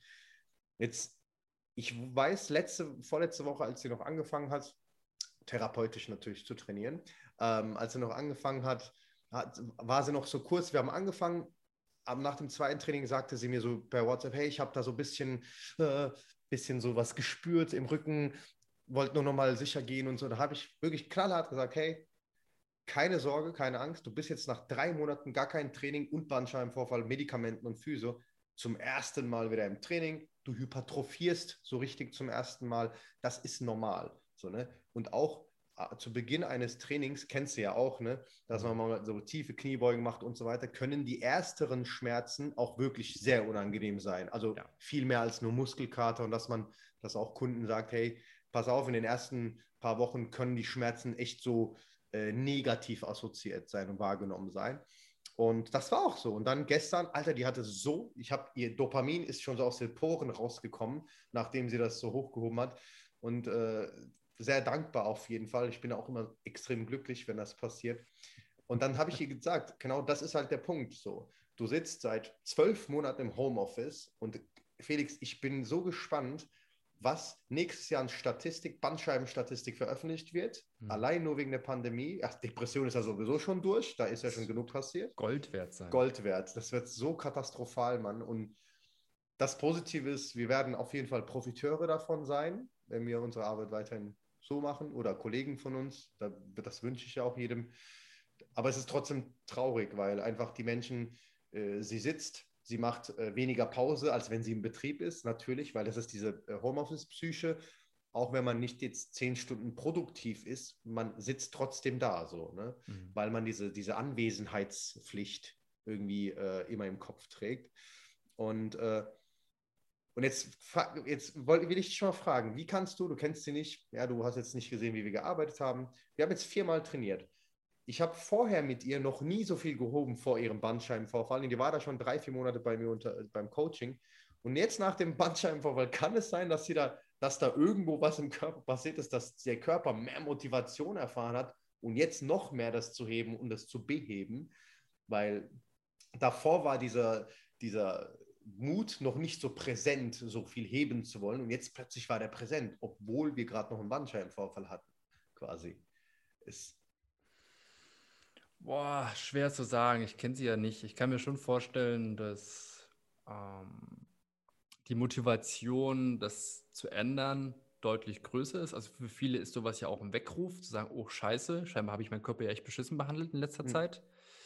Ähm, für andere ist es auch so ein Todesurteil, so wegen, oh, jetzt habe ich Bandscheibenvorfall und ich darf ja nie, weil mein Arzt hat ja gesagt, ich darf nicht mehr als fünf Kilo heben, deswegen mache ich das jetzt auch nicht passiert öfter, als man denkt. Da denke ich mir so, ja, wie willst du jetzt noch Einkäufe tragen? Was ist denn das für eine dämliche Aussage? Es hat ja nichts mit Lastarm und Hebeverhältnissen. Das ist einfach so eine pauschale Aussage, die einfach nichts wert ist. Digga, ein iPad wiegt mehr, ey. Was ist los? Könnte ich mich aufregen. Maßlos. Ich kann mir vorstellen, weil wir das halt auch wissen aus der Forschung, dass halt der soziale Kontext, das Umfeld, in dem wir uns bewegen, einen brutalen Einfluss hat auf Schmerzen und auf Motivation. Und ich kann mir vorstellen, also die Bilder, die ich gesehen habe von deinem Studio, das ist schon eine geile Umgebung. Das ist einfach eine geile Umgebung. Und also, damit die Leute da ein bisschen Kontext haben, gibt es so eine Studie, die hat Leuten einfach mal so einen kalten Metallstab in den Nacken gelegt, oder ich weiß gar nicht, wo das war, oder auf dem Arm, whatever. Mhm. Und der war, glaube ich, minus 18 Grad oder so. Also so eine Temperatur, wenn du keinen Kontext hast, fällt es dir schwer zu entscheiden, ist das jetzt heiß oder kalt. Äh, und die haben okay. denen zusätzlich nur einen blauen Punkt oder einen roten Punkt gezeigt. Und die sollte halt einschätzen, ist das ja. Ding heiß oder kalt. Okay. Und statistisch gesehen, die, die den roten Punkt gesehen haben, denken, na, es ist halt heiß. Und die, die den blauen gesehen haben, sagen, na, es ist halt kalt. Leckt mich fett, ey. Das ist halt so, der Körper ist halt völlig Banane. Also wir brauchen viel Kontext, um einschätzen ja. zu können, ist was sicher oder nicht. Und wenn natürlich dann einer neben dir steht, wie du jetzt als Coach sagst, komm, jetzt Arschbacken zusammen und los geht's, dann macht man sowas auch mal. Aber wenn da ein Therapeut daneben steht und sagt, ah, lieber die pinken Hanteln, du sollst ja nicht mehr als fünf Kilo heben. Mhm. Achtung, Vorsicht, jetzt nur nicht rund werden. das macht was mit einem. Also der, der Kontext so, ist halt einfach schon mal komplett anders. Und deswegen kann ich mir vorstellen, wenn man da einen guten Trainer in der Hand hat, der auch mal ein bisschen sagt, komm jetzt, Tareles, mache mal, dass man sich da eher sowas zutraut, sagt, nee, ist jetzt nicht so schlimm, also wenn du das hebst, passiert nichts, Hauptsache gute Technik und jetzt ran da. Mhm. Das ist was ganz anderes als so ein Angstgemache. Mhm. Also ich rechne ja viel, ne? also ich mache ja immer hier so Gym-Mathematik, also mhm. äh, tatsächlich lege ich darauf sehr viel Wert. Ich war in Mathe immer schlecht, so in der Schule, aber wenn es so um äh, Krafthebe-Mathematik ist, vor allem so auch äh, ich habe ja vier, äh, vier, Semester Ingenieurwesen studiert, also mhm. Wirtschaftsingenieurwesen. Und äh, das Einzige, was ich da mitgenommen habe, ist wirklich nur so Hebelgesetze. So, ne? Dynamik, Hebelgesetze, ein bisschen ein paar Formeln aus der Physik. Und ich mache das tatsächlich hier. Und wenn die dann Satz 1, 2, 3, 4, 5 gemacht haben, dann weiß ich im sechsten Satz, ich rechne, okay, das wird, die wird das safe für vier Wiederholungen machen können. Wenn nicht, habe ich ein Problem. Wenn nicht, sollte ich auf jeden Fall meine, Haftpflichtpolice ein bisschen steigern. Ähm, das mache ich immer so und das motiviert die Leute auch so ein bisschen, weil es halt, ich weiß, dass es so einen psychischen Effekt hat, wie, oh, der hat nochmal hier, ne, das ist nochmal richtig mehr Fach, ne, der rechnet das nochmal sehr wissenschaftlich, aber eigentlich ist es auch sehr viel Intuition dann, ne? Diese Wahrnehmung, das wird sie können, du siehst Ausführungen, du siehst kein Millimeter kollabiert, ne, in keiner Form. Ne? Und selbst eine gewisse Rundung, das weißt du ja selbst beim Kreuzheben, ist völlig okay, mal eine leichte Kyphose und so, das ist völlig, völlig okay. Spannend. Da muss ich direkt mal einhaken, weil das auch sehr interessant ist. Da gibt es auch Untersuchungen, auch von Stuart McGill. Und warum ich ihn immer wieder erwähne, es ist halt einfach eine absolute Koryphäe auf seinem Gebiet. Mhm. Und auch andere Untersuchungen, die das nochmal bestätigt haben, selbst wenn wir es nicht sehen können mit unserem Auge vom Coach, findet in der LWS ungefähr 22 bis 24 Grad Flexion statt, wenn wir Kreuzheben machen, auch wenn wir es nicht sehen können. Also gibt es da noch einen Kontext mit viel Gewicht, mit normal? Also gibt's beim, Kreuzheben, beim Kreuzheben einfach. Ja. Es findet okay.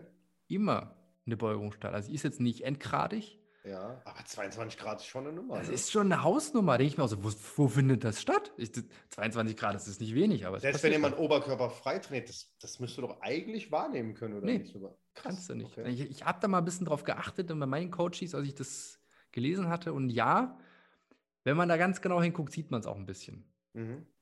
Aber das, das ist halt super spannend. Mhm. Deswegen, ich bin mittlerweile weg davon gekommen, so extrem zu coachen, was Kreuzheben angeht. Früher war ich so, ja, du brauchst auf jeden Fall Doppel-S-Form, sonst, sonst ja, es ist, haust du die Bandscheiben raus. Und mittlerweile bin ich so, ja, heb das Ding einfach hoch, solange es nicht endgradig flektiert ist, ist alles gut. Solange es bemüht ist, gerade zu halten, alles super. Mhm. Ja, ich achte auch viel mehr beim Kreuzheben. Äh, klar, so eine relativ äh, gerade Linie, klar, aber ich achte viel mehr darauf, ähm, wann Hüfte aufgeklappt wird und wann ja. Oberkörper, also Oberkörper zu Hüfte, Hüfte zu Oberkörper, wann das passiert und wann Knie durchgestreckt werden. Das ist für ja. mich viel wichtiger, tatsächlich, aufgrund des Hebels halt vorne, weil ich da mehr eine Gefahr sehe, als wenn man Knie, also Kniemechanik, Hüftmechanik perfekt drauf hat und äh, also nicht perfekt drauf hat und die, äh, der Rücken krumm wird, bisschen krumm wird. Da mhm. bin ich, habe ich überhaupt keine Angst vor, so, aber vielmehr, wenn sie plötzlich, wenn die Beine zu früh durchstrecken und dann der Rücken versucht rund zu ziehen, so Jefferson Curl-mäßig, aber in einer nicht so positiven ja. Form. Ähm, da habe ich mehr so Respekt vor, dass da was schief gehen könnte, als wenn du so, wenn du hochziehst mit 140 Kilo und wenn du gerade mal so 90 wiegst oder 80 wiegst, dann ist es völlig okay, dass das passiert.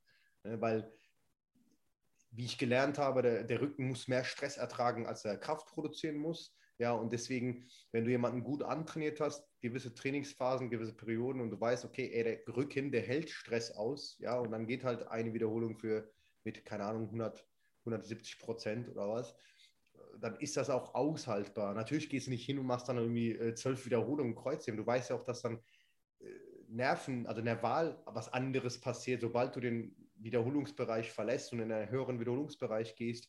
Du weißt, was mit der Griffkraft passiert mhm. wegen Nervensystem. Du weißt, was mit äh, Übersäuerung passiert. Du, es sind so viele Faktoren und deswegen kann man halt sollte man per se, mein Tipp so an alle, die äh, im Kreuzheben alleine irgendwie besser werden wollen, wenn ihr im niedrigen Wiederholungsbereich arbeitet, vor allem von Grund auf erstmal wirklich auf die exzentrische Phase achtet, also hardcore kontrollierte Bewegungen beim Ablassen, da, da ballert ihr so viel Stressresistenz in den Rücken und ich habe das auch so gelernt. Also es ist halt, dass ich, ich war immer im Kreuzheben besser als im Kniebeugen, aber das auch, weil ich halt ein bisschen diesen, dieses Trauma noch hatte, zu beugen, so stark zu beugen wegen mhm. meinem linken Knie. Und dann habe ich mich nur noch auf Kreuzheben konzentriert, dass irgendwann das Ratio schon zu unverhältnismäßig war. Also, dass halt wieder diese, wieder so eine Disbalance irgendwann entstanden ist, dass ich so voll die verklebte Hüfte und die Leiste hatte und äh, so Waden wie so eine Eisprinzessin, weißt du, was ich meine?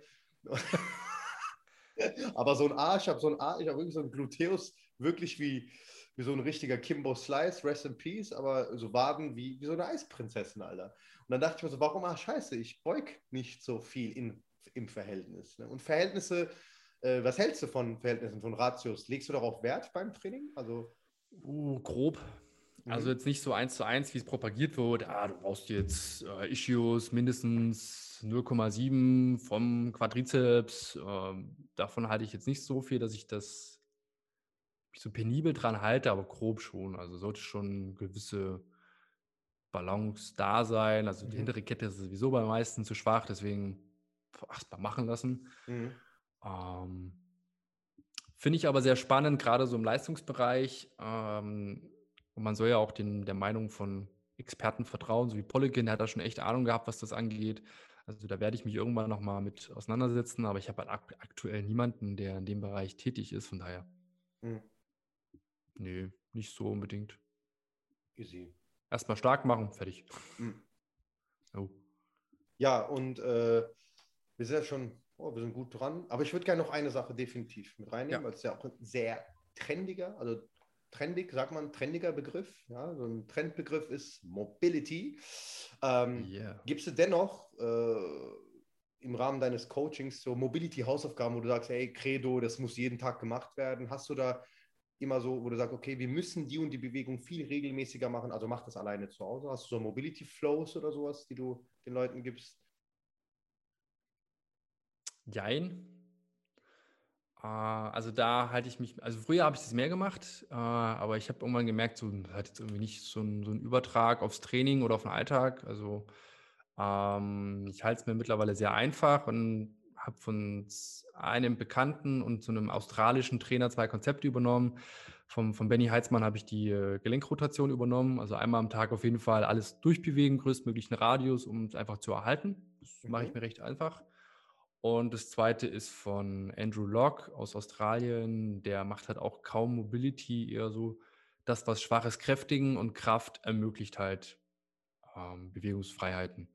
Mehr mache ich nicht. Also ich mache selber auch kaum ganz wenig Mobility. Also wenn ich so einen Tag im Büro habe, ich mache viel Online-Marketing und so ein Gedöns, dann lege ich mich öfter mal einfach auf den Bauch und mache so eine, so eine, so eine Rückbeuge. Mhm. Ähm, also einfach das Gegenteil von dem, was ich viel im Alltag mache, aber sonst bin ich da mittlerweile nicht mehr so strikt. Es gibt da bestimmt Trainer, die sind da versierter, als was ich angeht, aber ähm, ich glaube nicht, dass es für die meisten so ein so einen Mehrwert bietet. Ich glaube, die meisten profitieren eher von Krafttraining im vollen Bewegungsumfang und dann ist das Thema automatisch gleich mit abgefrühstückt. Mhm. Geht mir genauso, Felix. Also ich selbst sage über mich, ganz ehrlich, ich bin da ein bisschen auch intuitiv, äh, aber auch pragmatisch, so versuche 50-50 zu machen. Äh, ich sehe bei mir nicht so einen hohen Bedarf an, oh, ich muss unbedingt die und die Bewegung in diesem Radius können, weil äh, das ist wie mit dem, kennst du diesen Move? Ich weiß nicht, die Leute können das jetzt nicht sehen, aber äh, die Arme, also die Hände hinterm Rücken aneinander verbinden, das heißt mit dem rechten Arm so rum und mit dem ja, linken Arm von ja. unten, mit dem rechten ja. von oben.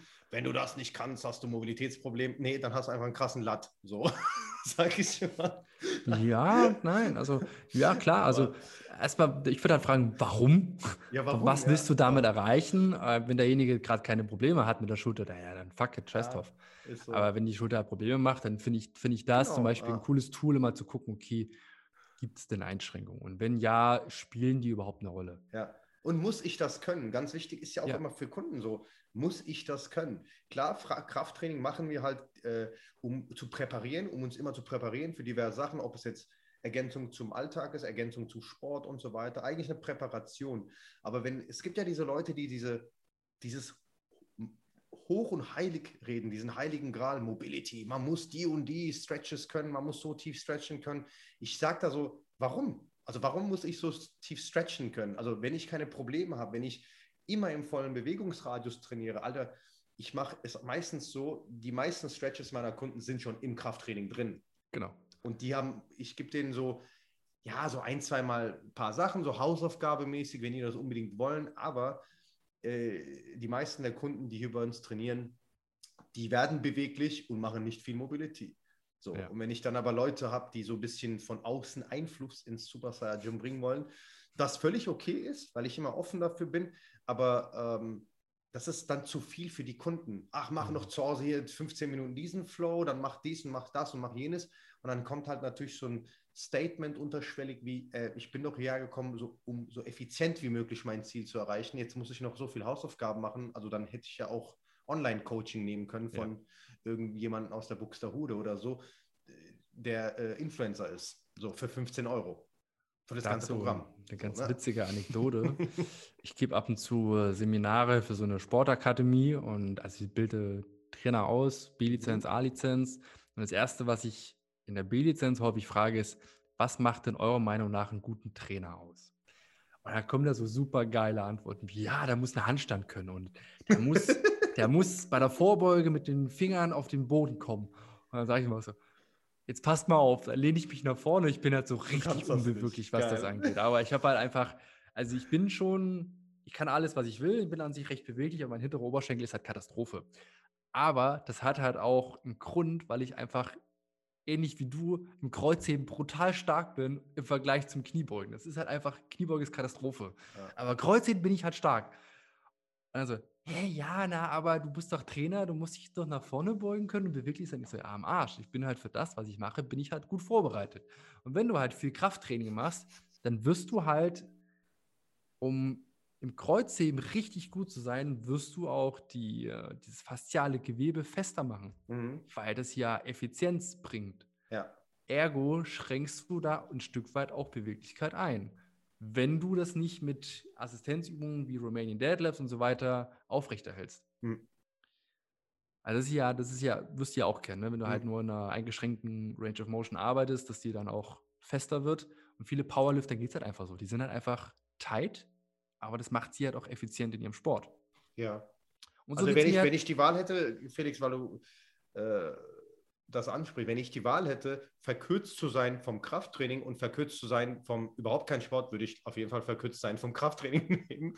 als ja, vom Sitzen. dann kommen wir ja zum, so. dann kommen wir ja zu dem Also- Punkt, weil die Leute, die fühlen sich ja verspannt. Der hintere Ja. Oberschenkel ist verspannt, Hüftbeuger ist verspannt, Ja. Nacken ist verspannt. Tragödie. Und dann kommen sie an und wollen ihre, machen ihre Dehnungen und Mhm. sind, sie sind so mobil wie eine Ballerina und berühren ihren, den Fußboden im Stehen ohne Probleme und sagen, ah, ich bin immer noch verspannt, ich muss, mich, Mhm. ich muss mich mehr dehnen.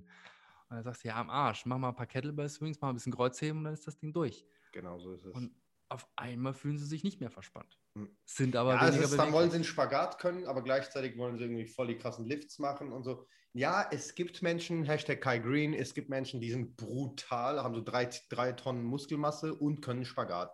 Ja, aber die Wahrscheinlichkeit, dass äh, Otto Normalverbraucher mit einem normalen Beruf, äh, 9 to 5, hier richtig krasse Lifts bringen, zweimal die Woche trainieren, nur zweimal die Woche Mhm. und einen Spagat lernen, ist gleich für mich null, weil es einfach hardcore ineffizient ist. Ne?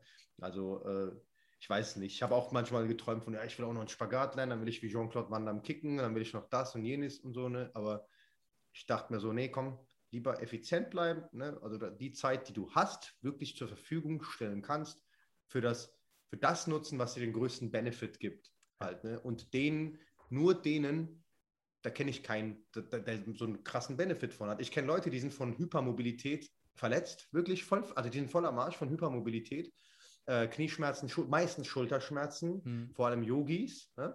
Und äh, ich bin auch, ich bin Fan von Yoga, auch wenn ich selbst nicht praktiziere. Also das ist so, wie wenn ich sage, Ich empfehle dir, Tomaten zu essen. Ich esse selbst keine Tomaten, aber ich kann es trotzdem empfehlen.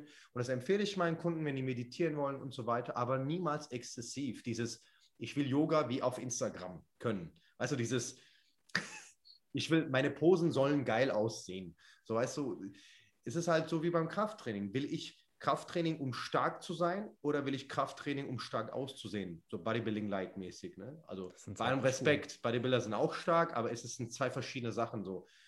Das eine ist sehr neural orientiert, das andere ist mehr so ja, voluminös, Hypertrophie, mehr Säure und so weiter. Und äh, da verändert sich ja irgendwie substanziell alles im Körper, wenn man ein paar Sachen dreht. Und äh, ja, ich würde gerne dir fünf, ja, nein, äh, also fünf Multiple-Choice-Fragen stellen, ja. Felix. Bist du bereit? So ja. zum Abschluss? Ja, ist wie so eine, ich fühle mich jetzt wie so ein Dings-Moderator von so einer, von so einer Gewinnshow. So. Okay. Rind oder Huhn? Rind. Butter oder G? Butter. Yoga oder Tai Chi? Oh, Yoga. Kniebeugen oder, Kniebeugen oder Deadlifts? Ich weiß die Antwort. Deadlifts. Deadlifts. Ja, Deadlifts würde ich auch nehmen. Deadlift würde ich auch nehmen. Ja, und zum Schluss Sommer, Jeans oder Shorts? Oh. Shorts, schon Shorts. Okay, dann hast du gute Waden, nehme ich an. Es geht. Also meine Freundin hat sich gestern ein bisschen lustig gemacht. Oh, das ist schlimm. Das kann echt Beziehungen kaputt machen, weißt du, ne? So Wadenwitze. Also, so ist es jetzt nicht, aber sie sieht halt so, ach Mensch, deine Oberschenkel, die wachsen ja schon ganz gut, aber die Waden ja. halt nicht. Und das ist halt, ich kann Waden trainieren, wie ich will, die wollen halt nicht. Das ist halt, die sind halt, die sind stark, die, die ja. können, aber die sehen halt aus wie Pommes-Piekser. Ich habe von Markus meine Wadentipps bekommen, also wie ich Waden zum Wachsen bringe. Alter, so viel Zeit habe ich nicht für Waden. Nein, aber wirklich so so, äh, was war es? Sechs mal, sechs mal zwölf, entweder sechs mal zwölf Wiederholungen oder dreimal oder viermal 24 Wiederholungen. Ey, Wadentraining ist echt nicht so äh, schmerzfrei, ne? Also da bin ich auch ja, sehr sensibel mit Waden. Richtig. Ich hatte mal von Greg Plitz so ein Workout gemacht, ist auch schon eine ganze Weile her. Und da waren dann halt drei Fußpositionen, hier war es 30, 30 Wiederholungen am Stück, einmal neutral, nach innen gedreht, nach außen gedreht, im Stehen, oh, einbeinig ich, ja. und dann mit extra Gewicht. Das, das fängt ja wirklich in der Wade an zu brennen, dann zieht das über den Oberschenkel, mhm. in den Arsch, in den Rücken rein und am Ende tut dir alles weh von diesem Kackwadenheben. Du hast keine großen Waden. Nee, immer noch nicht. es gibt ja so Typen, die kriegen vom Kniebeugen voll die krassen Waden, Alter. Das ist brutal. Also, dass die Kette bei denen so intensiv funktioniert, weißt du?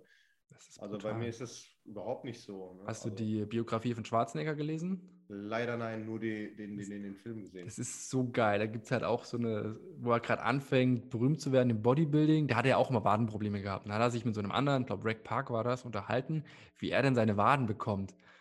dann sagt der Rick Park, na guck mal, du machst Wadenheben an der Beinpresse mit 200 Kilo. Mach doch einfach 400.